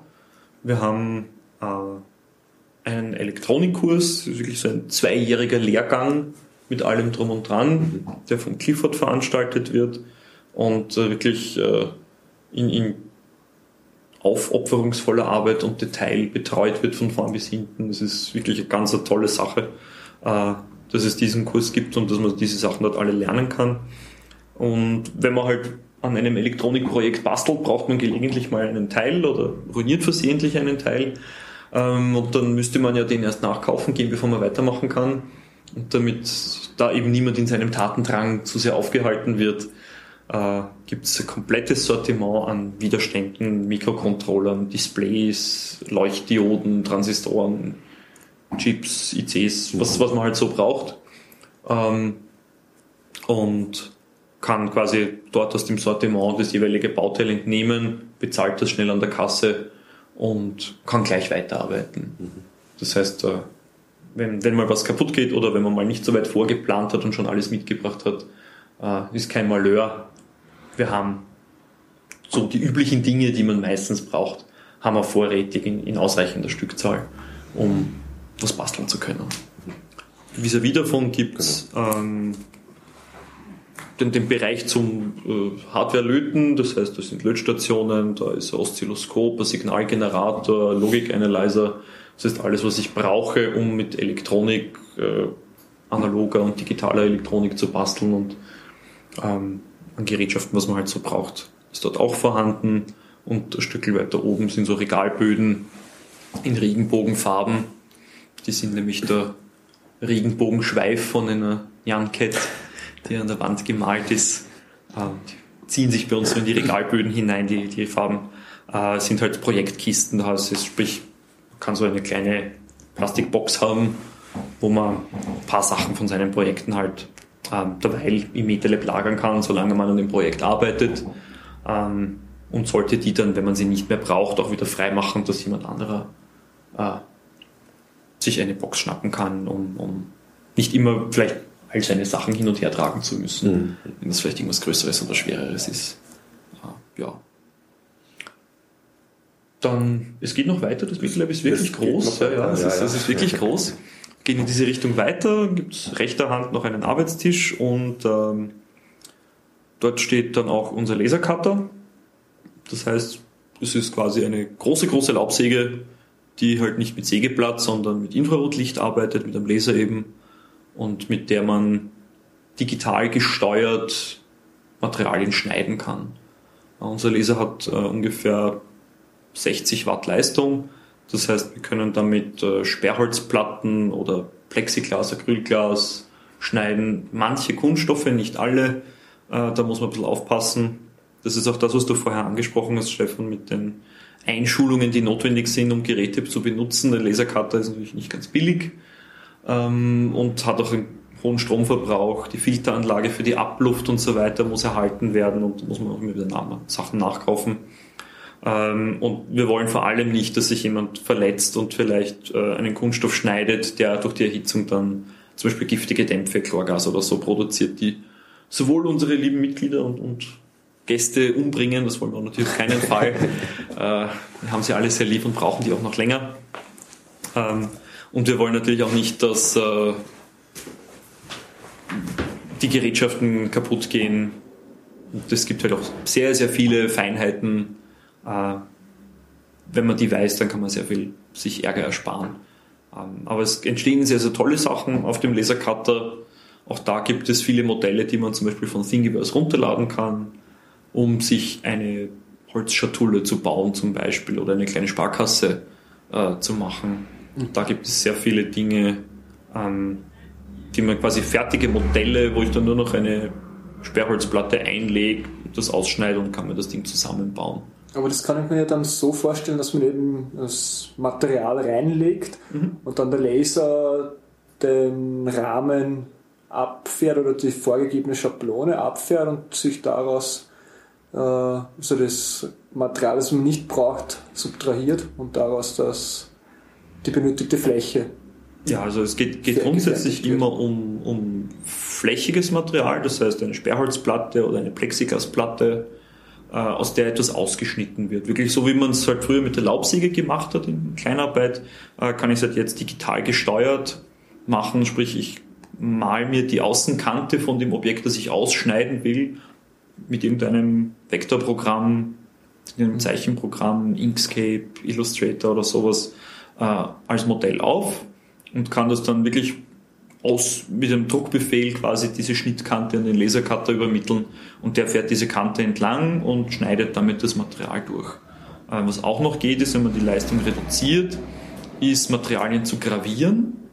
Das heißt, ich kann ähm, eine Frontplatte für einen Gitarrenverstärker, den ich gerade baue zum Beispiel, kann ich sowohl ausschneiden als auch gleichzeitig die Beschriftung für die Knöpfe anbringen damit im Holz oder auf Plexiglas zum Beispiel. Zum Beispiel das heißt, für einen Schlüsselanhänger. Ja, haben wir auch schon gemacht, MittleLab Schlüsselanhänger aus, aus Plexiglas, die halt dann nicht ganz durchsichtig sind, sondern das MetaLab Logo drauf graviert haben.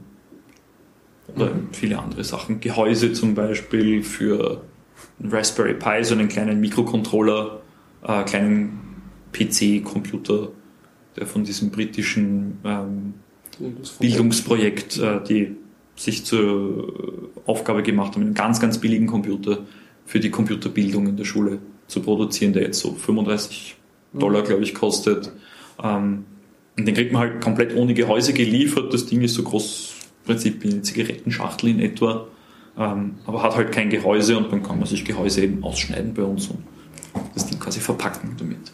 Auch wieder ein bisschen Prototyping. Ja, man kann natürlich dann einen, einen, sich überlegen, ich hätte gern so ein Gehäuse, kann das zum Beispiel zum Testen einmal aus Karton oder einer Sperrholzplatte, die sehr günstig ist, ausschneiden, das zusammenbauen, schauen, ob das alles funktioniert, ob ich zum Beispiel an alle Stecker wirklich drankomme oder ob ich vielleicht doch nochmal ein bisschen größer ausnehmen muss, weil an dem Stecker ist noch eine Kunststoffummantelung und an die habe ich nicht gedacht und da muss ich jetzt das Modell eigentlich ein bisschen abändern. Das heißt, man arbeitet zuerst dann nochmal mit billigem Material zum Ausprobieren oder mit irgendeinem Reststück, das übrig geblieben ist, das man nicht mehr braucht, aber zum Testen kann man es noch recyceln. Ähm, und ja, dann habe ich halt meine zwei, drei Iterationen und dann habe ich halt wirklich das perfekte Gehäuse und dann kann ich ans teure, verspiegelte Plexiglas gehen, das halt super cool ausschaut. Und mhm. genau das Gehäuse gibt, das, das ich haben wollte. Mhm. Ja. Okay, ja, gehen wir weiter, weil ja. wir sind, glaube ich, bald am Ende, aber es gibt noch. Na, dann beeilen wir uns. Zwei, es, gibt noch zwei kleine, es gibt noch zwei kleine Räume vor allem. Ähm, neben dem Lasercutter gibt es noch einen, einen Wanddurchbruch in die sogenannte Heavy Machinery.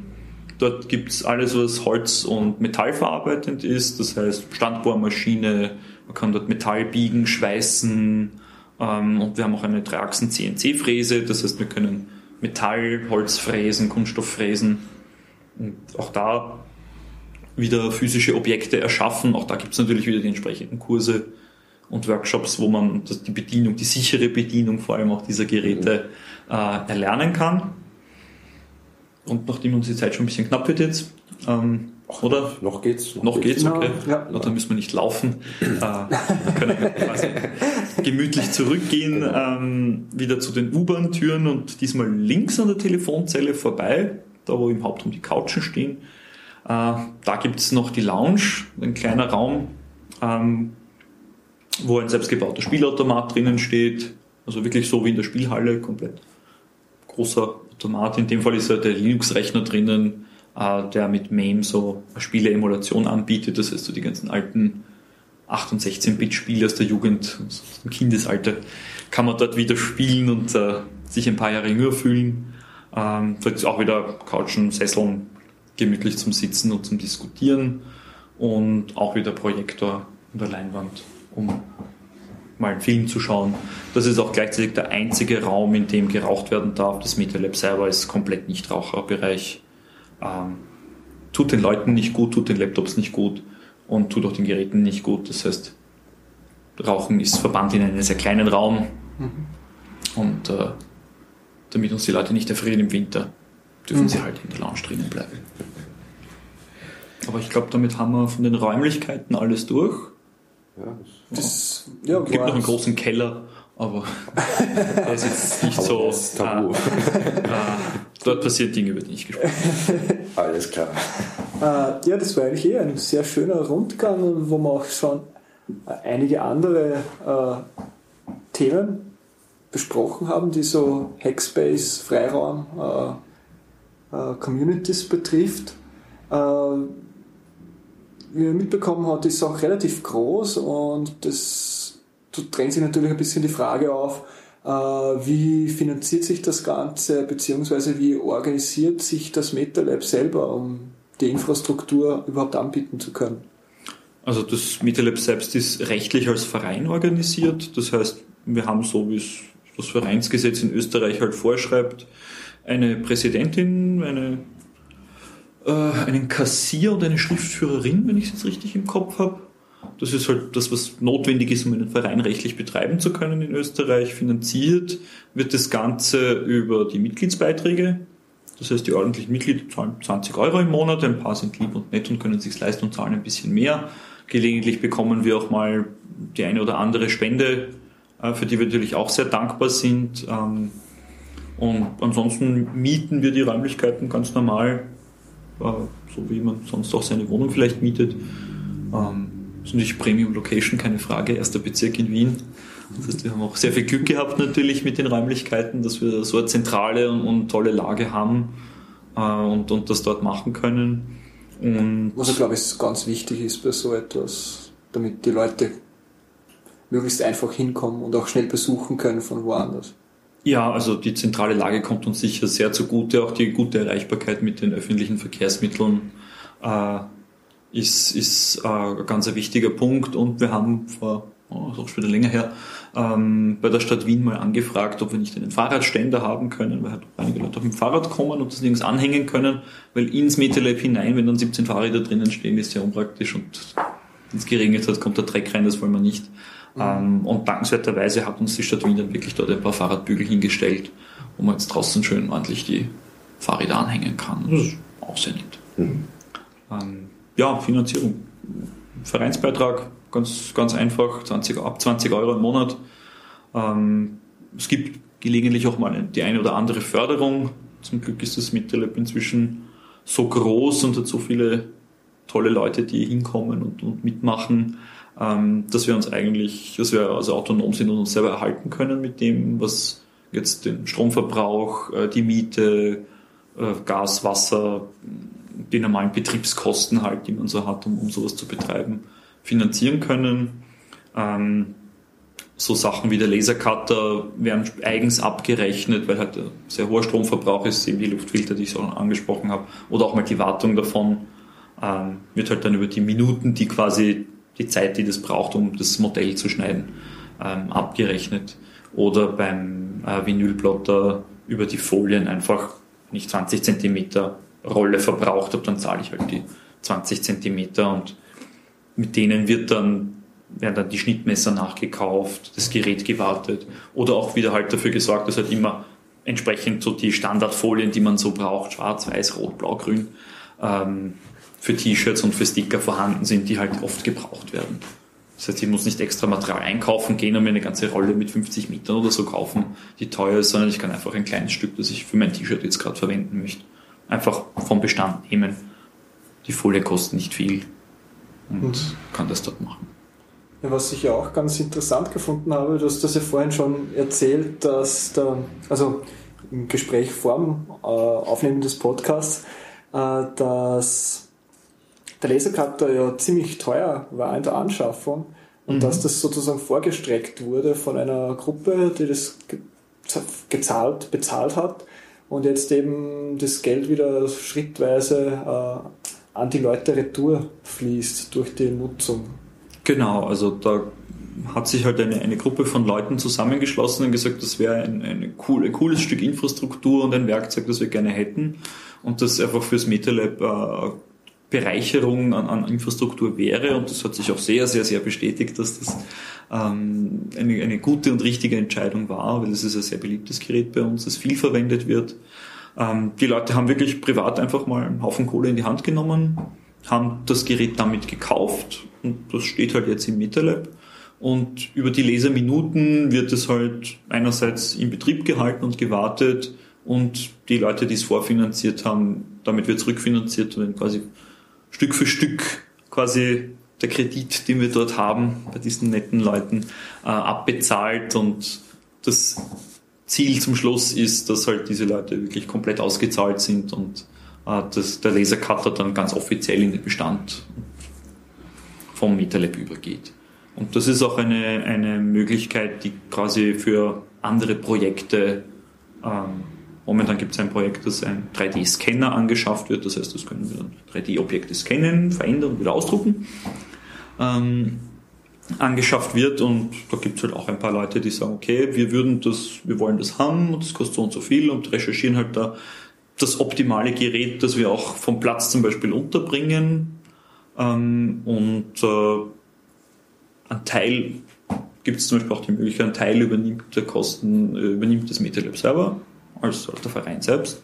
Und ein Teil wird von den Mitgliedern getragen. Ähm, das ist ein Finanzierungsmodell, das sich durchaus bewährt, weil dann eben nicht ein Gerät dasteht, das jemand kauft und eigentlich keiner verwendet, sondern dadurch, dass einige Leute, die halt sehr, sehr viel Interesse haben an eben zum Beispiel den 3D-Scanner, privat auch Geld in die Hand nehmen und damit mitfinanzieren und damit ist auch sichergestellt, dass sie es wirklich verwenden, weil sie doch halt auch, auch selber Kohle reingesteckt haben und damit mehr Verwendung dem Ganzen zukommt, weil wir wollen natürlich nicht äh, Geräte anschaffen, die dann keiner braucht.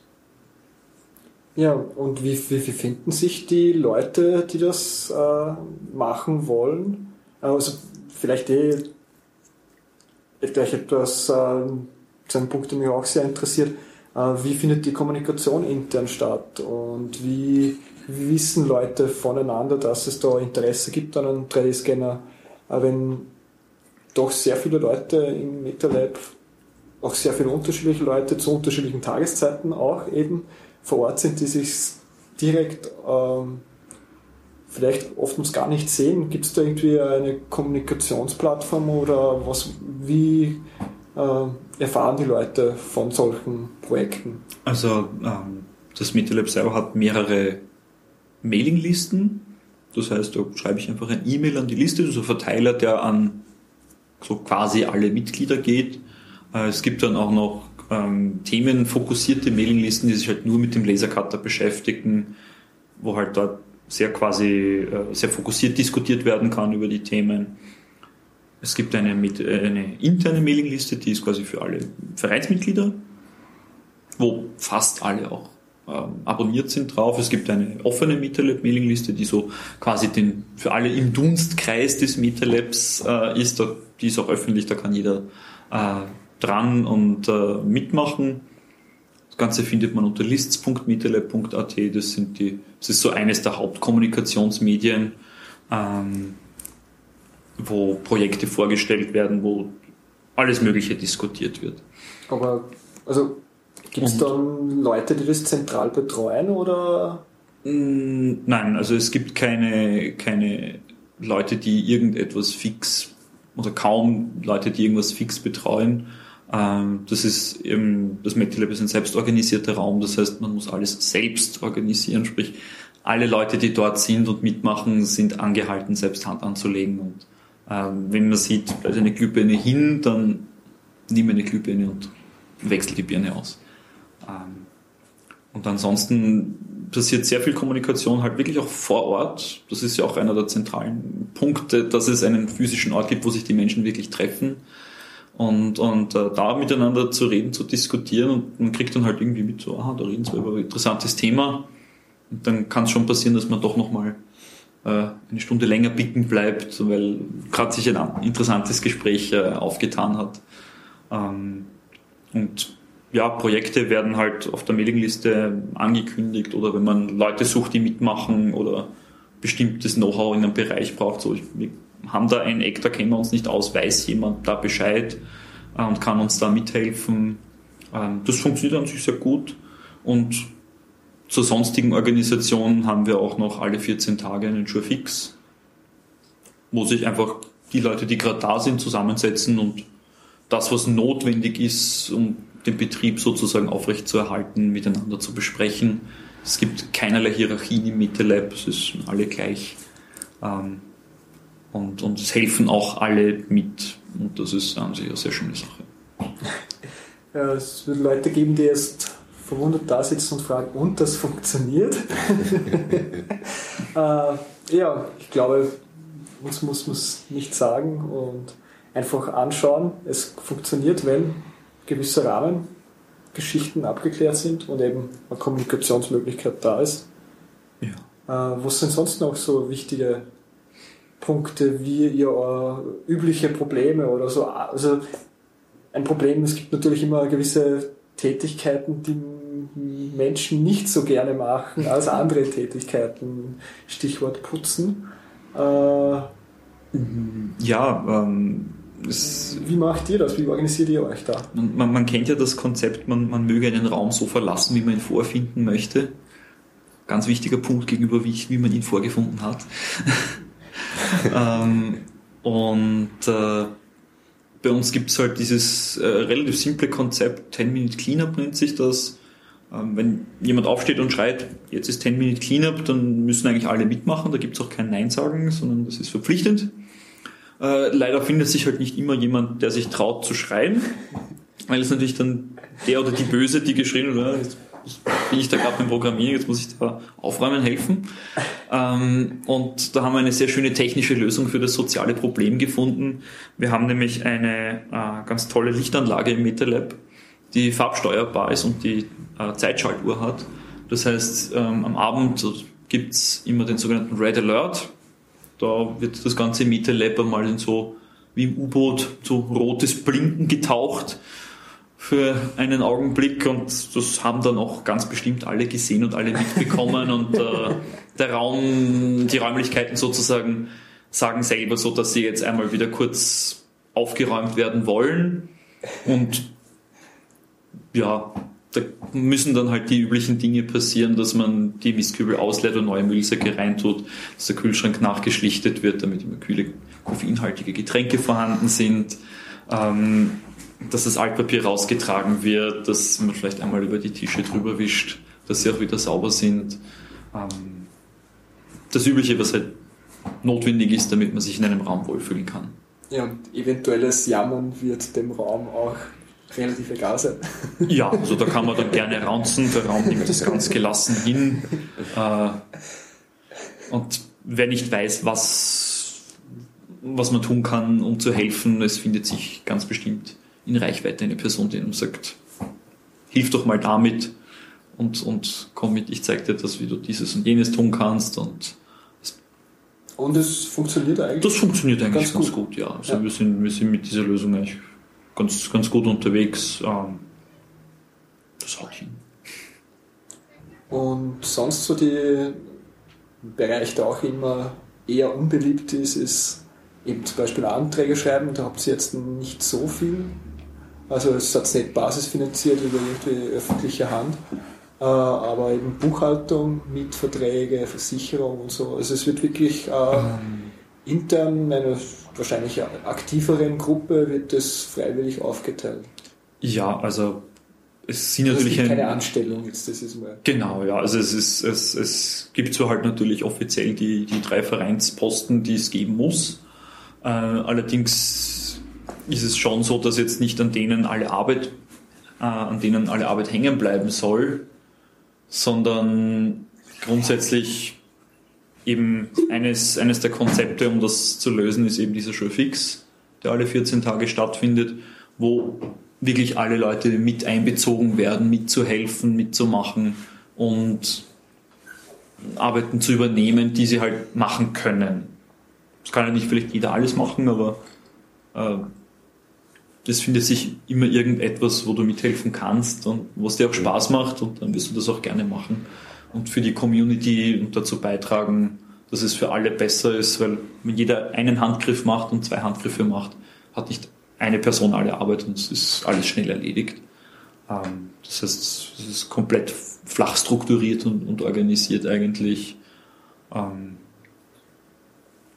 und damit werden eigentlich auch so ziemlich alle Sachen erledigt. Wir haben dann noch einen Issue-Tracker, sozusagen, wenn man was entdeckt, was kaputt ist oder gefixt werden will oder eine, tolle Idee hat, einen Vorschlag hat, wie man das Zusammenleben verbessern könnte, dann kann man das dort reinschreiben und auch das wird alle 14 Tage eben beim Showfix besprochen dann, äh, wer kann dieses und jenes Gerät reparieren oder das Problem lösen oder hat eine Idee, wie man irgendwas Neues umsetzen können.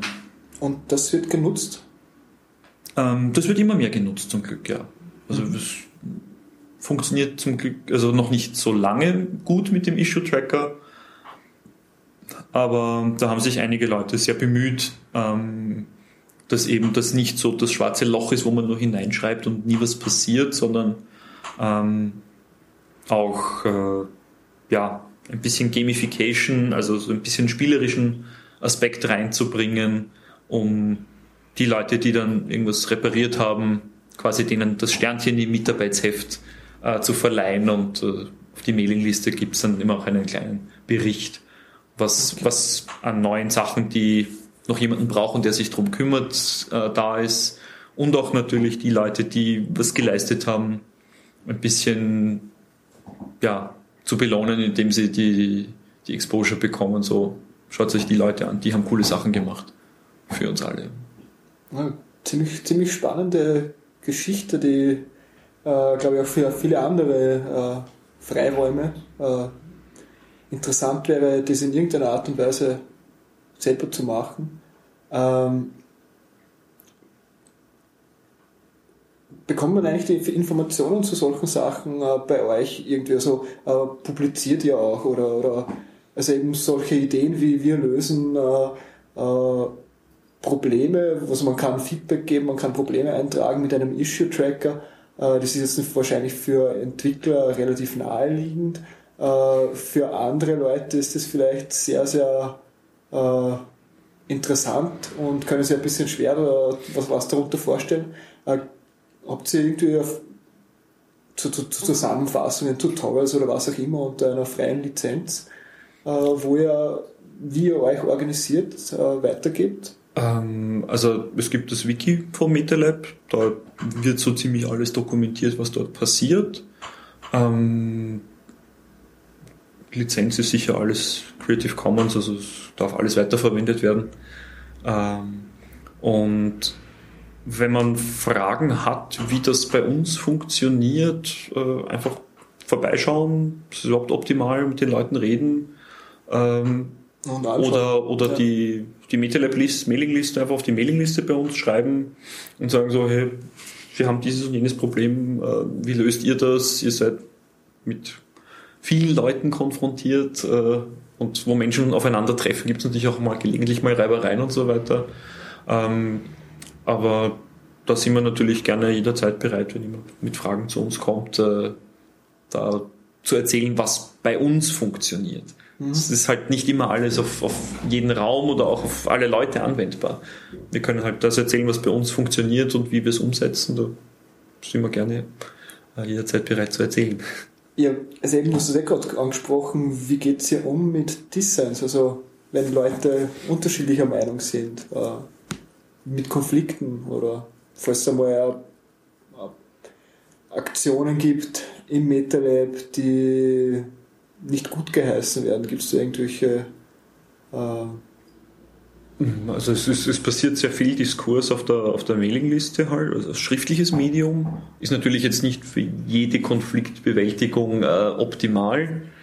Ähm, da gibt es zum Glück einige Leute, die da immer sehr, sehr gut moderieren dann und auch die Leute, die eben dazu anhalten, so setzt euch doch zusammen, da ist es viel leichter, produktiver, ein, einen Konflikt zu lösen, wenn es äh, mal was gibt, gibt natürlich genauso Dramen dort, wo Menschen zusammentreffen und gibt im MetaLab-Dramen immer wieder mal. Ähm, aber inzwischen geht das ganz gut, dass äh, Konflikte da recht zielführend und, und auch ähm, produktiv gelöst werden können. Und ähm, was es auch in leider noch etwas unregelmäßigen Abständen, aber zum Glück gibt, äh, sind äh, Gender-Issue-Treffen. Das heißt, ähm, weil halt Hackspaces oder te technische Sachen oft leider eine Männerdomäne sind, ähm, aber es eben uns auch ein, ein spezielles Anliegen ist, eben äh, Frauen anzusprechen und Mädchen anzusprechen, die halt bei uns mitmachen, Dinge tun. Ähm, ist es natürlich ein Thema oder auch äh, jede Art von Diskriminierungen in, in welcher Form auch immer. Äh, das kommt bei uns bei solchen Treffen zur Sprache und äh, wird diskutiert und da geht es auch sehr viel darum, Awareness zu schaffen, zum Beispiel so unnötige kleine Unachtsamkeiten, Alltagssexismen ähm, einmal bewusster zu machen, um die Leute darauf hinzuweisen und äh, ja, das, das äh, hat durchaus gefruchtet. Wir haben zum Glück einen, einen durchaus nennenswerten Damenanteil im MetaLab. Hat mich gerade interessiert. Ähm, ich kann es jetzt nicht beziffern, ich habe die Mitgliederzahl nicht im Kopf. Äh, aber es ist, es ist äh, schon so in den meisten Fällen das Feedback gewesen, wenn, wenn Mädels reinkommen, dass sie sagen, dass sie sich im MetaLab eigentlich doch willkommen fühlen und halt nicht als, als Alien angeschaut werden, sondern ja, gibt es leider auch in, in, in Bereichen. Also das ist, äh, nicht, nicht, darf man nicht von der Hand weisen. Das ist ein reales Problem, das existiert. Ähm, es ist sicher nicht alles eitel Wonne Sonnenschein, auch nicht im MetaLab, auch wenn wir das gerne hätten natürlich. Aber wir arbeiten aktiv daran, dass es immer mehr Sonnenschein wird und äh, das, das äh, Feedback ist doch ähm, durchaus positiv, dass, dass sich Frauen auch bei uns willkommen fühlen und auch mit Respekt behandelt werden, ganz normal eben. Man soll, es ist, es ist schade genug, dass man quasi das Thema überhaupt zum Thema machen muss, in manchen Fällen. Ja. Aber, ähm, Aber ist definitiv notwendig. Also ich glaube, wir haben Informatikstudium 10% Quote so in etwa. Glaube ich mal. Also wenn Ja. im Hörsaal drin sitzt, glaube ich es Mhm. auf jeden Fall auch. Äh, Also eben, da gibt es ein Ungleichgewicht und ja, geheim halten, verleugnen. bringt nichts, nein, das, das fördert nur das, das Ungleichgewicht und das ist genau das, wo wir eigentlich nicht hinwollen und deswegen steuern wir da aktiv dagegen. Sehr cool. Ja, Marc, Bitte. haben wir, haben wir, sind noch irgendwelche großen, sind noch irgendwelche großen Dinge, Projekte oder sowas vielleicht, die bei euch zu den letzten ein, zwei Jahren irgendwie spannende Projekte, die, die ihr gemacht habt oder irgendwelche, die ihr vorhabt? Der Marc deutet ganz dezent mit, der Mate, mit dem Mate, mit dem Mate-Ladeglas und dem hungrigen Ja. Blick. Völlig begeistert davon. Ja. Wir haben leider kein Brot und kein Butter hier, sonst wäre es wahrscheinlich eh schon leer. Ja, das fürs Frühstück morgen. Ähm, ja, große Projekte. Oder müssen doch nicht groß sein, lustige Projekte. Viel, viel ist vielleicht noch viel besser. Also auf der Startseite von MetaLab äh, gibt es allerhand Projekte, die immer wieder äh, dort verlinkt sind. Ähm, es gibt äh, die, die RoboFlowers zum Beispiel, das sind so kleine Mikrocontroller gesteuerte Blumen, die aus, aus Plexiglas oder Holz äh, mit dem Lasercutter gebaut werden und äh, die mit Lichtsensoren sich dann halt wirklich nach dem Licht drehen, die man auch selber programmieren kann. Habt ihr das beim TEDx hergezeigt? Kann das sein? Ja, die wurden auch bei TEDx Vienna hergezeigt. Äh, Dort hatte das MetaLab das Glück, einen großen Stand äh, Gut besuchten Hund. und sehr gut besuchten Stand ähm, äh, hinstellen zu können. Ähm, auch die 3D-Drucker hatten wir ein paar mit, haben dort sehr, sehr viel Anklang und sehr viel Interesse hervorgerufen. Also, so ganz in der Gesellschaft ist das noch nicht angekommen. Bei uns ist das schon Alltag. Ja. Ähm, Äh, TEDx vielleicht noch mal kurz. Was, was ist das? Was macht das? Äh, ähm, es, es gibt die, es gibt die äh, TED Conference äh, in den USA. Also Da- TED, T-E-D. Ja, Ja. T oder Emil Dora. Ähm, TED.com. Dort gibt es eben äh, die Idee dahinter war, Leute mit coolen Ideen äh, Vorträge machen zu lassen über diese Ideen. Äh, der Slogan ist Ideas worth spreading. So Ideen, die man weitersagen sollte oder die Verbreitung äh, verbreitet werden sollten. Äh, es sind sehr, sehr viele technologische, inspirierende, künstlerische Talks dabei. Also wer TED nicht kennt, es ist YouTube for Smart People. Und ähm, unbedingt anschauen. Und äh, TEDx sind jetzt von TED unabhängig organisierte Events, die aber nach demselben Konzept funktionieren, aber halt nicht unter der US-Schirmherrschaft der TED-Organisation selbst stehen. Aber mit dem gleichen Anspruch, coole Ideen, aber halt regional organisiert. Das heißt, es gibt TEDx Vienna, es gibt TEDx Ljubljana oder alle möglichen Städten, äh, Toronto. TEDx passiert viel und ähm, durch einen lustigen Zufall auf Twitter ähm, sind die TEDx-Leute halt auf das MetaLab aufmerksam geworden und äh, wir haben sie dann eingeladen, einmal bei uns vorbeizuschauen und wir sind dann gleich mit dem ganzen Orga-Team angere- angerückt und habe ihnen eine Führung gegeben durch das MetaLab. Äh, und die waren dann recht begeistert, was dort alles passiert und was es hier so gibt und wie die Community da funktioniert. Und haben sie dann eingeladen, so ob sie nicht bei uns mal einen Vortrag machen wollen über TEDx und wie TED funktioniert, weil halt da auch viele coole und interessante äh, Themen äh, zur Sprache kommen. Und ja, das Resultat war halt dann, dass wir eingeladen wurden bei TEDx Vienna, quasi das MetaLab zu repräsentieren als, als kreative Werkstatt für Technologie und Technik und Menschen und Zusammenarbeit und zukunftsweisende ähm, Zusammenlebensformen, Organisationsformen und solche Sachen. Und das war ein großer Erfolg. Mhm. Hat auch Spaß gemacht. War anstrengend, aber hat sehr viel Spaß gemacht. Ja, äh, sonst die, du hast heute auch schon mal erzählt, ihr arbeitet jetzt gerade so an einem Art Kickstarter für fürs MetaLab, um eben solche Anschaffungen wie Laserkarte etc., glaube ich, in erster Linie mal finanzieren zu können. Ja, das Ganze ist daraus entstanden, ähm, es gibt immer mehr Bereiche im MetaLab, wo Verbrauchsmaterialien abgerechnet werden müssen in irgendeiner Form. Beim Cutter die Schneidfolien, ähm, der Lasercutter im, im Fotolabor, Filme, Papier und solche Sachen, die Getränkekasse vom Kühlschrank. Ähm, und so. Und irgendwie ist da die Idee aufgekommen, es wäre halt so ein Kassomat quasi. Wäre ein praktisches Gerät, der wo man bezahlen kann und der auch äh, Wechselgeld gibt und solche Sachen.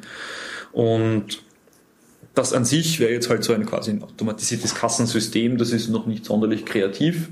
Und dann irgendwann war die Idee, dass man das ja so einen Münzprüfer und Geldscheinprüfer, das kann man einfach einkaufen, das ist Standardware, die man kaufen kann. Aber die Idee war dann, dass man ja das mit dem, äh, mit einem Computer verbinden kann und einem Display, dass ich halt die Getränke dort anschreiben kann. Und dann kam die Idee auf, dass man eben so ein MetaLab internes kleines Kickstarter damit machen könnte. Für die, die Kickstarter nicht kennen, Kickstarter.com ist eine Plattform, wo man ein Projekt vorstellen kann und sagt, ich brauche so und so viel, 30.000 Dollar, um irgendein Produkt zu entwickeln oder zu fertigen.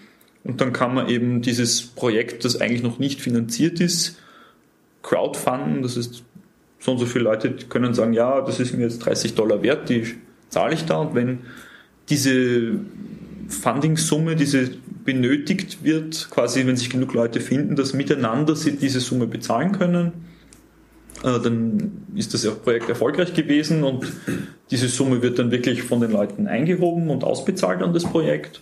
Und ein Teil davon bleibt halt bei Kickstarter und für den Betrieb der Plattform. Und wenn es sich nicht ausgeht, weil halt kein Interesse an dem Ding besteht, dann wechselt kein Geld zwischen den Leuten, dann wird überhaupt nichts gebucht und dann gibt es ein anderes Projekt halt. Und ähm, das hat sich durchaus bewährt, äh, um, um Leuten, die jetzt halt nicht die Möglichkeit haben, eine komplette Fertigung von irgendwas vorzufinanzieren, ähm, sehr, sehr coole Projekte zu realisieren. Und im MetaLab gibt es halt auch immer wieder Ideen, Projekte umzusetzen, die vielleicht ein bisschen finanziellen Aufwand haben, wo man Gerätschaften oder Material braucht, äh, wo die Leute halt ein paar Leute zusammenlegen müssen, die vielleicht eben, weil sie zu unterschiedlichen Zeiten da sind, äh, einander selten begegnen oder gar nichts davon wissen. Und da war eben eine Idee beim Kühlschrank, bei dem Kassomaten einfach ein großes Display hinzumachen, wo so aktuelle Finanzierungsprojekte draufstehen. Zum Beispiel eben ein 3D-Scanner. Und wenn ich mir dort mein Getränk beim Kühlschrank hole und bezahle, dann sehe ich halt, ah, da gibt es gerade die coolen Projekte, die versuchen gerade irgendwie, keine Ahnung, 500 Euro zu sammeln, um was zu bauen fürs MetaLab. Und wenn ich so, das gefällt mir, dann kann ich einfach dort dann in Zukunft hoffentlich bald einfach ein paar Euro spenden oder mein Wechselgeld spenden oder auch sagen, hey, das ist die super Idee und da möchte ich mitmachen und das ist mir 100 Euro wert und ähm, das dort auch machen. Also quasi Mhm. Ja, vielleicht kurz nur ein bisschen konkreter, wie habt ihr das geplant dann umzusetzen, technisch? Also das, das Projekt ist noch, noch im, wirklich in der Anfangsphase, das, das Ganze umzusetzen. Aber ähm, der Vierlex hat bei uns schon sehr viel Research betrieben, was, was diese äh, Münzprüfer und Kassenbauteile, die man kaufen muss dafür, die wir brauchen, ähm, zu recherchieren und, und da wissen wir jetzt auch schon ziemlich genau, was wir da an, an Gerätschaften kaufen werden, die halt äh, quasi den, den Monetärabwicklungsbereich machen und der Rest wird selbstgeschriebene Software dazu, ähm, mhm. was dann halt äh, ja, integriert wird mit, mit der MetaLab-Webseite, mit, mit der Mitgliederverwaltung und so weiter, wo okay. man dann eben eigene Projekte fürs MetaLab oder im MetaLab reinstellen kann und sagen kann, okay, das ist mein Projekt, das ich machen möchte, so viel Geld brauche ich. Also das vom Konzept her durchaus ähnlich Kickstarter, die Idee ist sehr, sehr gut angekommen bei uns, dass man das machen kann. Also man sagt, man möchte einen gewissen Betrag zu einem Projekt beisteuern, wenn es umgesetzt genau. wird. Das wird, man geht dann hin, checkt mit seinem eigenen kleinen Chipkarte oder ähnlichen ein und sagt 10 Euro auf 3D-Scanner, wenn es kommt. Es wird abgespeichert und wenn es dann soweit kommt, bekommt man irgendwie eine Nachricht, dass äh, also die, wie gesagt, die genaue Softwareumsetzung, wie wir das dann zum Schluss wirklich machen, ist noch nicht fertig ausdefiniert. Aber das sind ähm, ja nach dem ähnlichen Konzept in der Form äh, sind so die, die bisherigen Ideen mal. Und nachdem eben dieses Konzept mit, wie mache ich Abrechnungen und so für viele offene Räume halt ein, ein Ding ist, was, was im Raum steht als, als Problematik, weil ja, üblicherweise gibt es halt einen Kühlschrank und ein paar Geräte, die, wo, man, wo man Geld dafür braucht. Ähm, haben wir uns entschlossen, wenn wir das komplett umsetzen, dass wir das natürlich komplett Open Source machen und dokumentieren.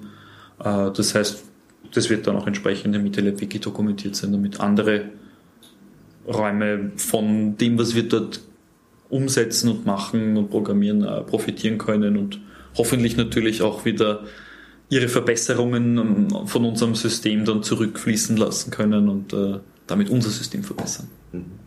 Klassischer Open Source Gedanke. Ja. Äh, wird das dann nur so ein äh, internes Kickstarter werden oder äh, kann ich dann beispielsweise auch auf MetaLab.at gehen und sagen, ja, ich will für Projekt X 10 Euro spenden? Also geht das dann auch von außen oder ist das jetzt nur intern? Du meinst jetzt so? einfach so, weil du es ja, cool findest, genau. auch wenn du jetzt nicht im MetaLab bist oder so? Genau, ja. Bei Open Source hat im Prinzip jeder, jeder etwas ja. davon. Also ist jetzt bei uns als Idee noch nicht aufgekommen. Wir ja, schreiben cool. das dann gleich auf, ähm, dass man das vielleicht auch in irgendeiner Form ähm, mit integrieren kann. Da muss man sich halt dann überlegen, wie man die, die Spenden dann einsammelt. Aber sehr schon cool. Ne? Andenkbar ist alles. Also. Und wenn wir fürs MetaLab nicht machen, ähm, es wird alles Open Source sein, bist du gerne dazu aufgefordert, äh, das zu ergänzen. Ähm, und, und beizusteuern zum Projekt. Ja. Schauen wir mal, wenn es soweit ist. Mark, das machen wir dann Winterferien. Also Weihnachten. Ja, also nächstes Weihnachten. Okay, ja. Ist noch welche Idee? Äh, sonst, sonst hätte um, ich noch einen. Ja, also, wenn du was hast. So, das, ein Punkt, der, wenn wir noch nicht geredet haben, ist, äh, wer besucht das MetaLab? Und äh, äh, ist eh ein schöner, schöner Abschluss dann auch. Äh, wer sind die Nutzerinnen, die Besucherinnen? Und ja, ihr habt jetzt auch mitbekommen, ihr habt immer wieder äh, Besuch auch aus anderen Hackspaces. Ich glaube, das ist auch irgendwie so in dieser Subkultur etwas sehr Gängiges, dass man sich gegenseitig besucht, austauscht und darüber spricht, wie man sich organisiert oder welche Projekte und was generell gerade so im äh, Bereich Technologie und Gesellschaft äh, sich bewegt. Ja, vielleicht fangen wir mit den User Groups an. Ihr habt ja relativ viele Stammtische, User Groups, äh, genau, was ja. auch immer. Ja, wie viele sind das und von bis vielleicht einen kurzen Überblick zu geben? Ähm, also es sind so um die 30 User Groups, Interessensgruppen, Stammtische, ähm, die so im, die, wo die meisten so einmal im Monat ein, ein, ein Treffen haben, wo es dann halt einen Vortrag gibt oder einen Workshop gibt zu irgendeinem für die Personengruppe relevanten Thema. Ähm, das geht thematisch quer durch den Gemüsegarten von eben wissenschaftlichen Schriftsatzsystemen über Programmiersprachen, über textile Verarbeitung, ähm, Konzepte von Banken mit Bitcoins, ähm, politische Entwicklung, Aktivismus im Bereich äh, Urheberrecht zum Beispiel, neue Konzepte für ein Urheberrecht für das 21. Jahrhundert, das die digitale Welt mit einschließt und nicht von 1800 irgendwas oder noch älter ist. Ähm, politische Teilhabe, Liquid Democracy, ähm, Liquid Feedback, solche Sachen werden teilweise gemacht. Es, es gibt wirklich ähm, sehr, sehr viel. Ähm, wir haben eine Liste der User Groups, die wir noch verlinken. Mhm. Ähm, da einfach mal durchblättern. Alle von den Treffen sind natürlich frei zugänglich. Das heißt, wer MetaLab ist und oder bei MetaLab vorbeikommt und sagt, hey, das Thema interessiert mich, einfach hingehen, ist alles eintrittfrei. Also ist das, auch mitmachen. eine, ist das auch eine Bedingung, dass man, wenn man sich dort trifft, auch das eigene Treffen wieder frei zugänglich machen muss oder soll? Oder ist es so Selbstverständlichkeit, dass man das gar nicht vorgeben muss, aber es wird so gelebt? Ich glaube, es gab nie wirklich die Diskussion, quasi kostenpflichtige Veranstaltungen zu machen. Ich glaube auch, dass das vom, vom offenen Gedanken irgendwie jetzt eher abgelehnt würde. Also es ist, an sich will man ja, dass die Leute hinkommen, mhm. ähm, mitmachen und sich auch selbst einbringen. Und äh, von der intrinsischen Motivation war unbezahltes, motiviertes Arbeiten immer noch der größte Motivator. Mhm. Das heißt, da, ja, also ich glaube, dass das sich gar nicht stellt, die Frage. Es wird einfach offen und frei gemacht und kostenlos. Okay. Eben öffentliche Infrastruktur. Ja, und wenn, wenn, ich, wenn ich dann. Na, ich habe gerade gedacht, wenn, also vielleicht, dass man ein bisschen konkreter ein Bild zu Hause bekommt. Äh, wenn ich dann hinkomme, untertags, unter der Woche, wie viele Leute sind da oder vielleicht wann sind, äh, wann kann ich mit den meisten Leuten rechnen? Ist es ist so jetzt am Wochenende, am Abend am meisten los oder ist es eher äh, unter der Woche zwischen 10 und 2 Uhr in der Früh. Also die, die, die, die, die ruhigste Zeit ist wahrscheinlich so Dienstagvormittag und Sonntagvormittag. Ähm, aber sogar zu den Zeitpunkten wird man wahrscheinlich irgendwen antreffen dort. Äh, gut ist natürlich am Abend so ab 17 Uhr ist auf jeden Fall voller Betrieb, immer mit irgendwas.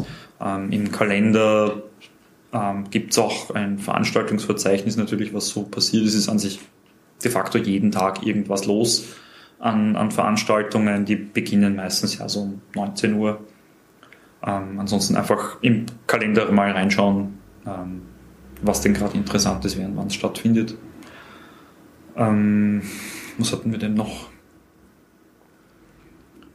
Ja, die Leute, die kommen,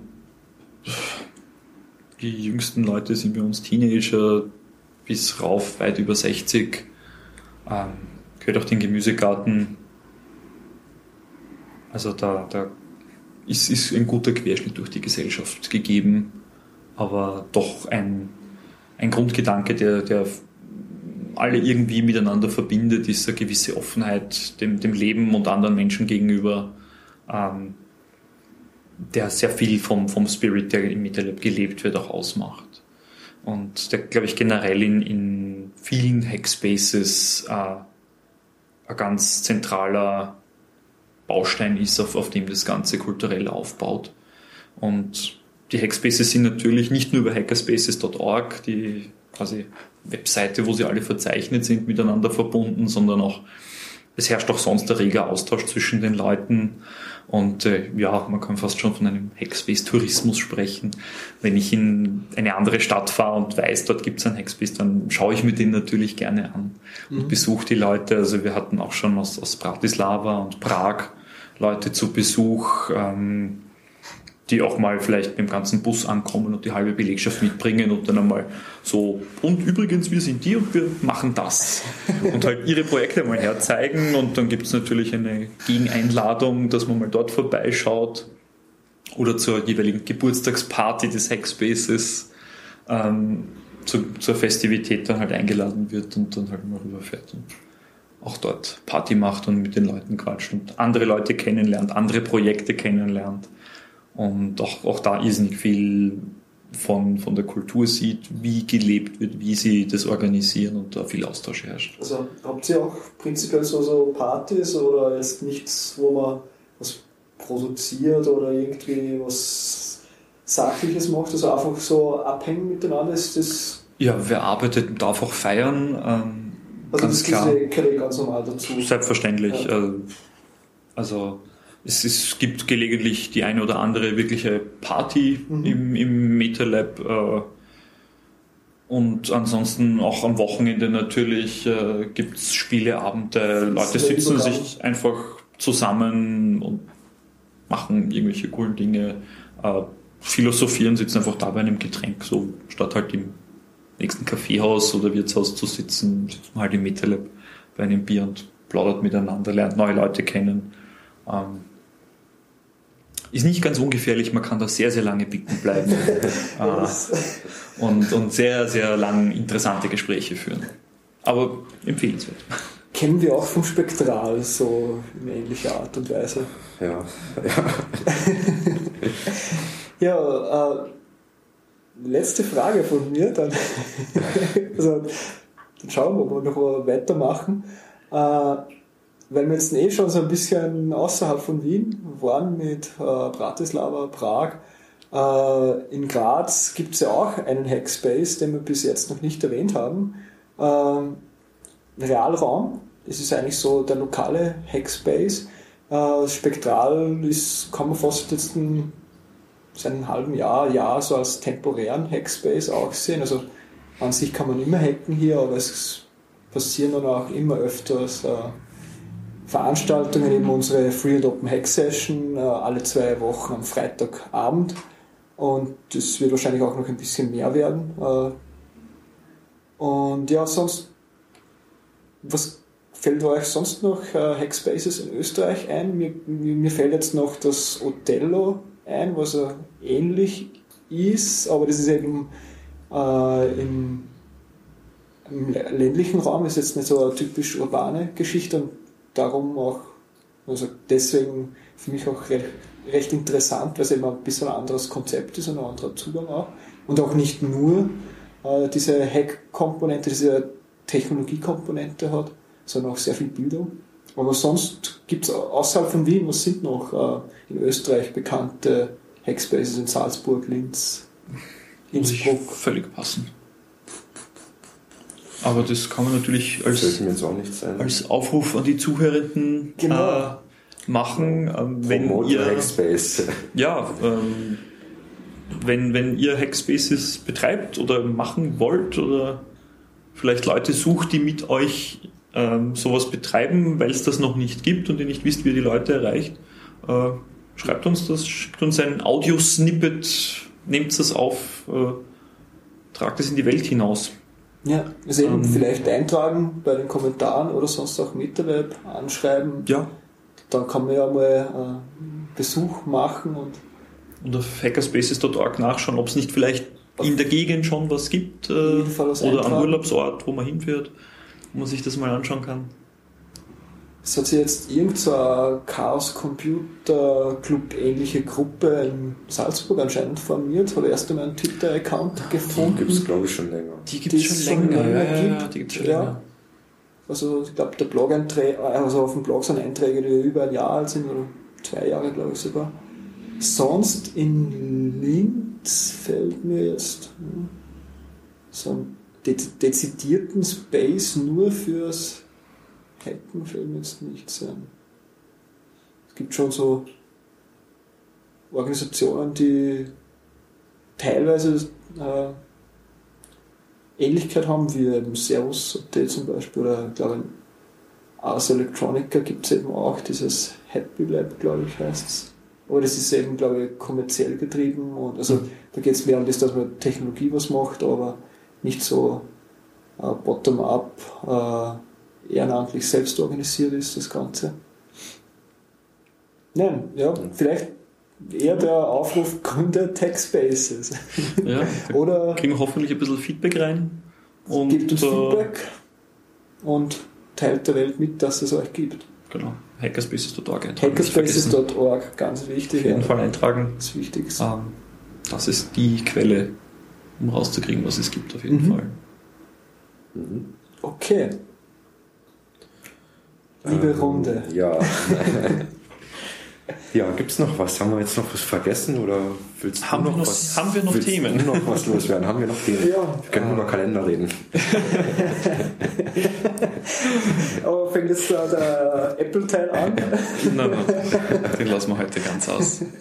Über Kalender können wir tatsächlich reden. Das MetaLab hat nämlich auch einen Kalender. Oh, äh, sehr schön. Wo halt, äh, ich habe es eh schon kurz angesprochen, alle Veranstaltungen, die dort äh, stattfinden oder die rund ums MetaLab stattfinden, ähm, Da sind noch ein paar Sachen drinnen, die nicht, nicht zwangsläufig im MetaLab selbst stattfinden, sondern woanders sind. Zum Beispiel Crypto-Party, äh, wo sich Leute zusammensetzen und einander helfen, ähm, sichere Kommunikation im Internet zu erlernen und die ganzen komplexen Themen wie PGP und S-MIME und alles, die ganzen Sachen, die sehr komplex klingen, ähm, einfach und ohne Mathematik und ohne Technik zu erklären und für viele Leute benutzbar zu machen.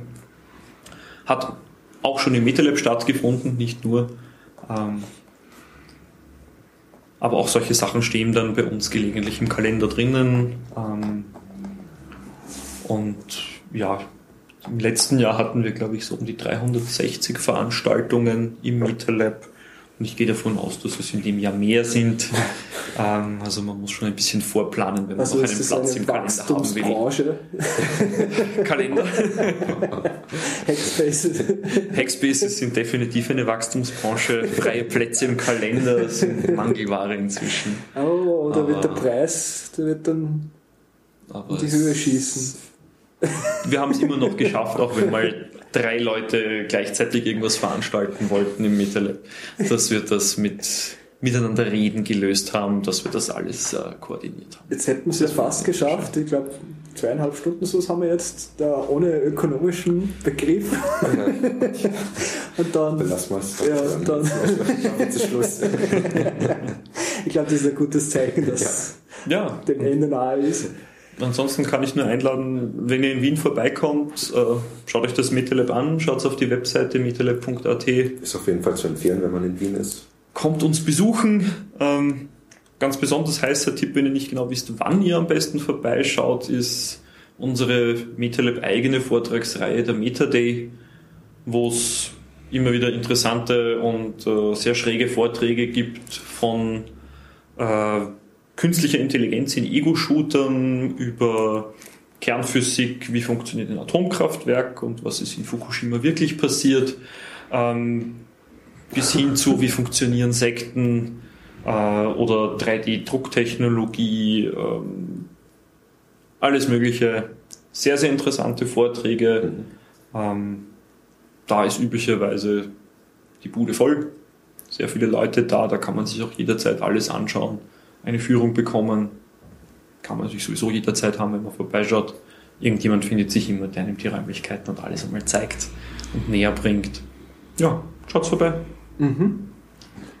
Okay, machen wir sonst Verabschiedung noch. Machen wir Schluss für heute. Nach Verschluss, ja. Magst du machen? Was soll ich machen? Bedankst du dich mal bei den äh, Spendern? Danke, liebe Spender. Jetzt habt ihr Flatterklicks bekommen. Genau. Ja, herzlichen Dank an die, an die Flatter, also an die Leute, die uns via Flatter äh, Geld haben zukommen lassen. Freut uns sehr. ja, so auf jeden gleich Fall. erster Podcast. Äh, Flatter-Button genutzt worden. Eigentlich gar nicht damit gerechnet. Das, Davon werden unter anderem äh, die Getränke für die Gäste finanziert. Ja, Genau. das haben wir gerade sozusagen abgesichert. wenn ihr Gäste wollt, dann müsst ihr jetzt flattern. Und Gäste vorschlagen. Genau. Ja, vielleicht eben auch sonst als ein Weihnachtsgeschenk. Und nicht unbedingt in die Einkaufs äh, Center reingehen wollt, es ist auch über Flatter möglich, äh, Weihnachtsgeschenke zu vergeben. Jetzt lassen wir das mit der Ja. penetranten Flatter-Werbung. Genau. Ja. Wo kann man euch erreichen? Wenn man euch Feedback hinterlassen will, Vorschläge machen will? Man kann uns erreichen über die Webseite, äh, wo uns die Leute wahrscheinlich eh schon gefunden haben, also äh, murstrom.at. Da gibt es dann alle, alle, ja, alle Infos zu dem, zu dem Podcast, zu unseren Gästen, zu wie man uns flattern kann. Die wie man Show Notes, Genau. ja. wer wir sind und was wir hier machen. Genau, da gibt es zu jedem Podcast-Eintrag auch äh, Kommentarfeld, wo man Feedback hinterlassen kann, wo man Fragen stellen kann oder äh, uns ausbessern kann, falls wir was falsch gemacht haben oder irgendwas Wir falsch sind, gesagt uns, haben. wir sind uns sicher, etwas Ja. Falsches gesagt zu haben. Ja, bis jetzt hat sich noch niemand gemeldet. Also. Ja, bitte, korrigiert Ja. uns. Ja, ja, und sonst ähm, auf Twitter sind wir unter Murstrom auch zu finden. Wenn, versäumt man auch sicher keine Folge. Und ja, ja. ich glaube, das war es jetzt eigentlich. Also sonst die Sendung ist natürlich unter Creative Commons unter Namensnennung auch frei anzuhören und weiter zu verwenden. Bitte verbreiten. Genau. Ja. Und dann ja, noch verabschieden von unserem Gast fürs Kommen. Danke. Und wer in Wien ist oder vorbeikommt, schaut ins MetaLab, glaube ich, ist so die Zusammenfassung. Danke, dass ich was erzählen wurde, durfte. Wer mich erreichen will, ich bin natürlich auch auf Twitter, dort bin ich McLemmon. Und ja, tweetet mich einfach an, wenn ihr Fragen habt zum MetaLab oder zu mir oder sonst was. Sehr gut, dann danke für deine Zeit und damit verabschieden wir uns. Ciao. Tschüss. Tschüss euch.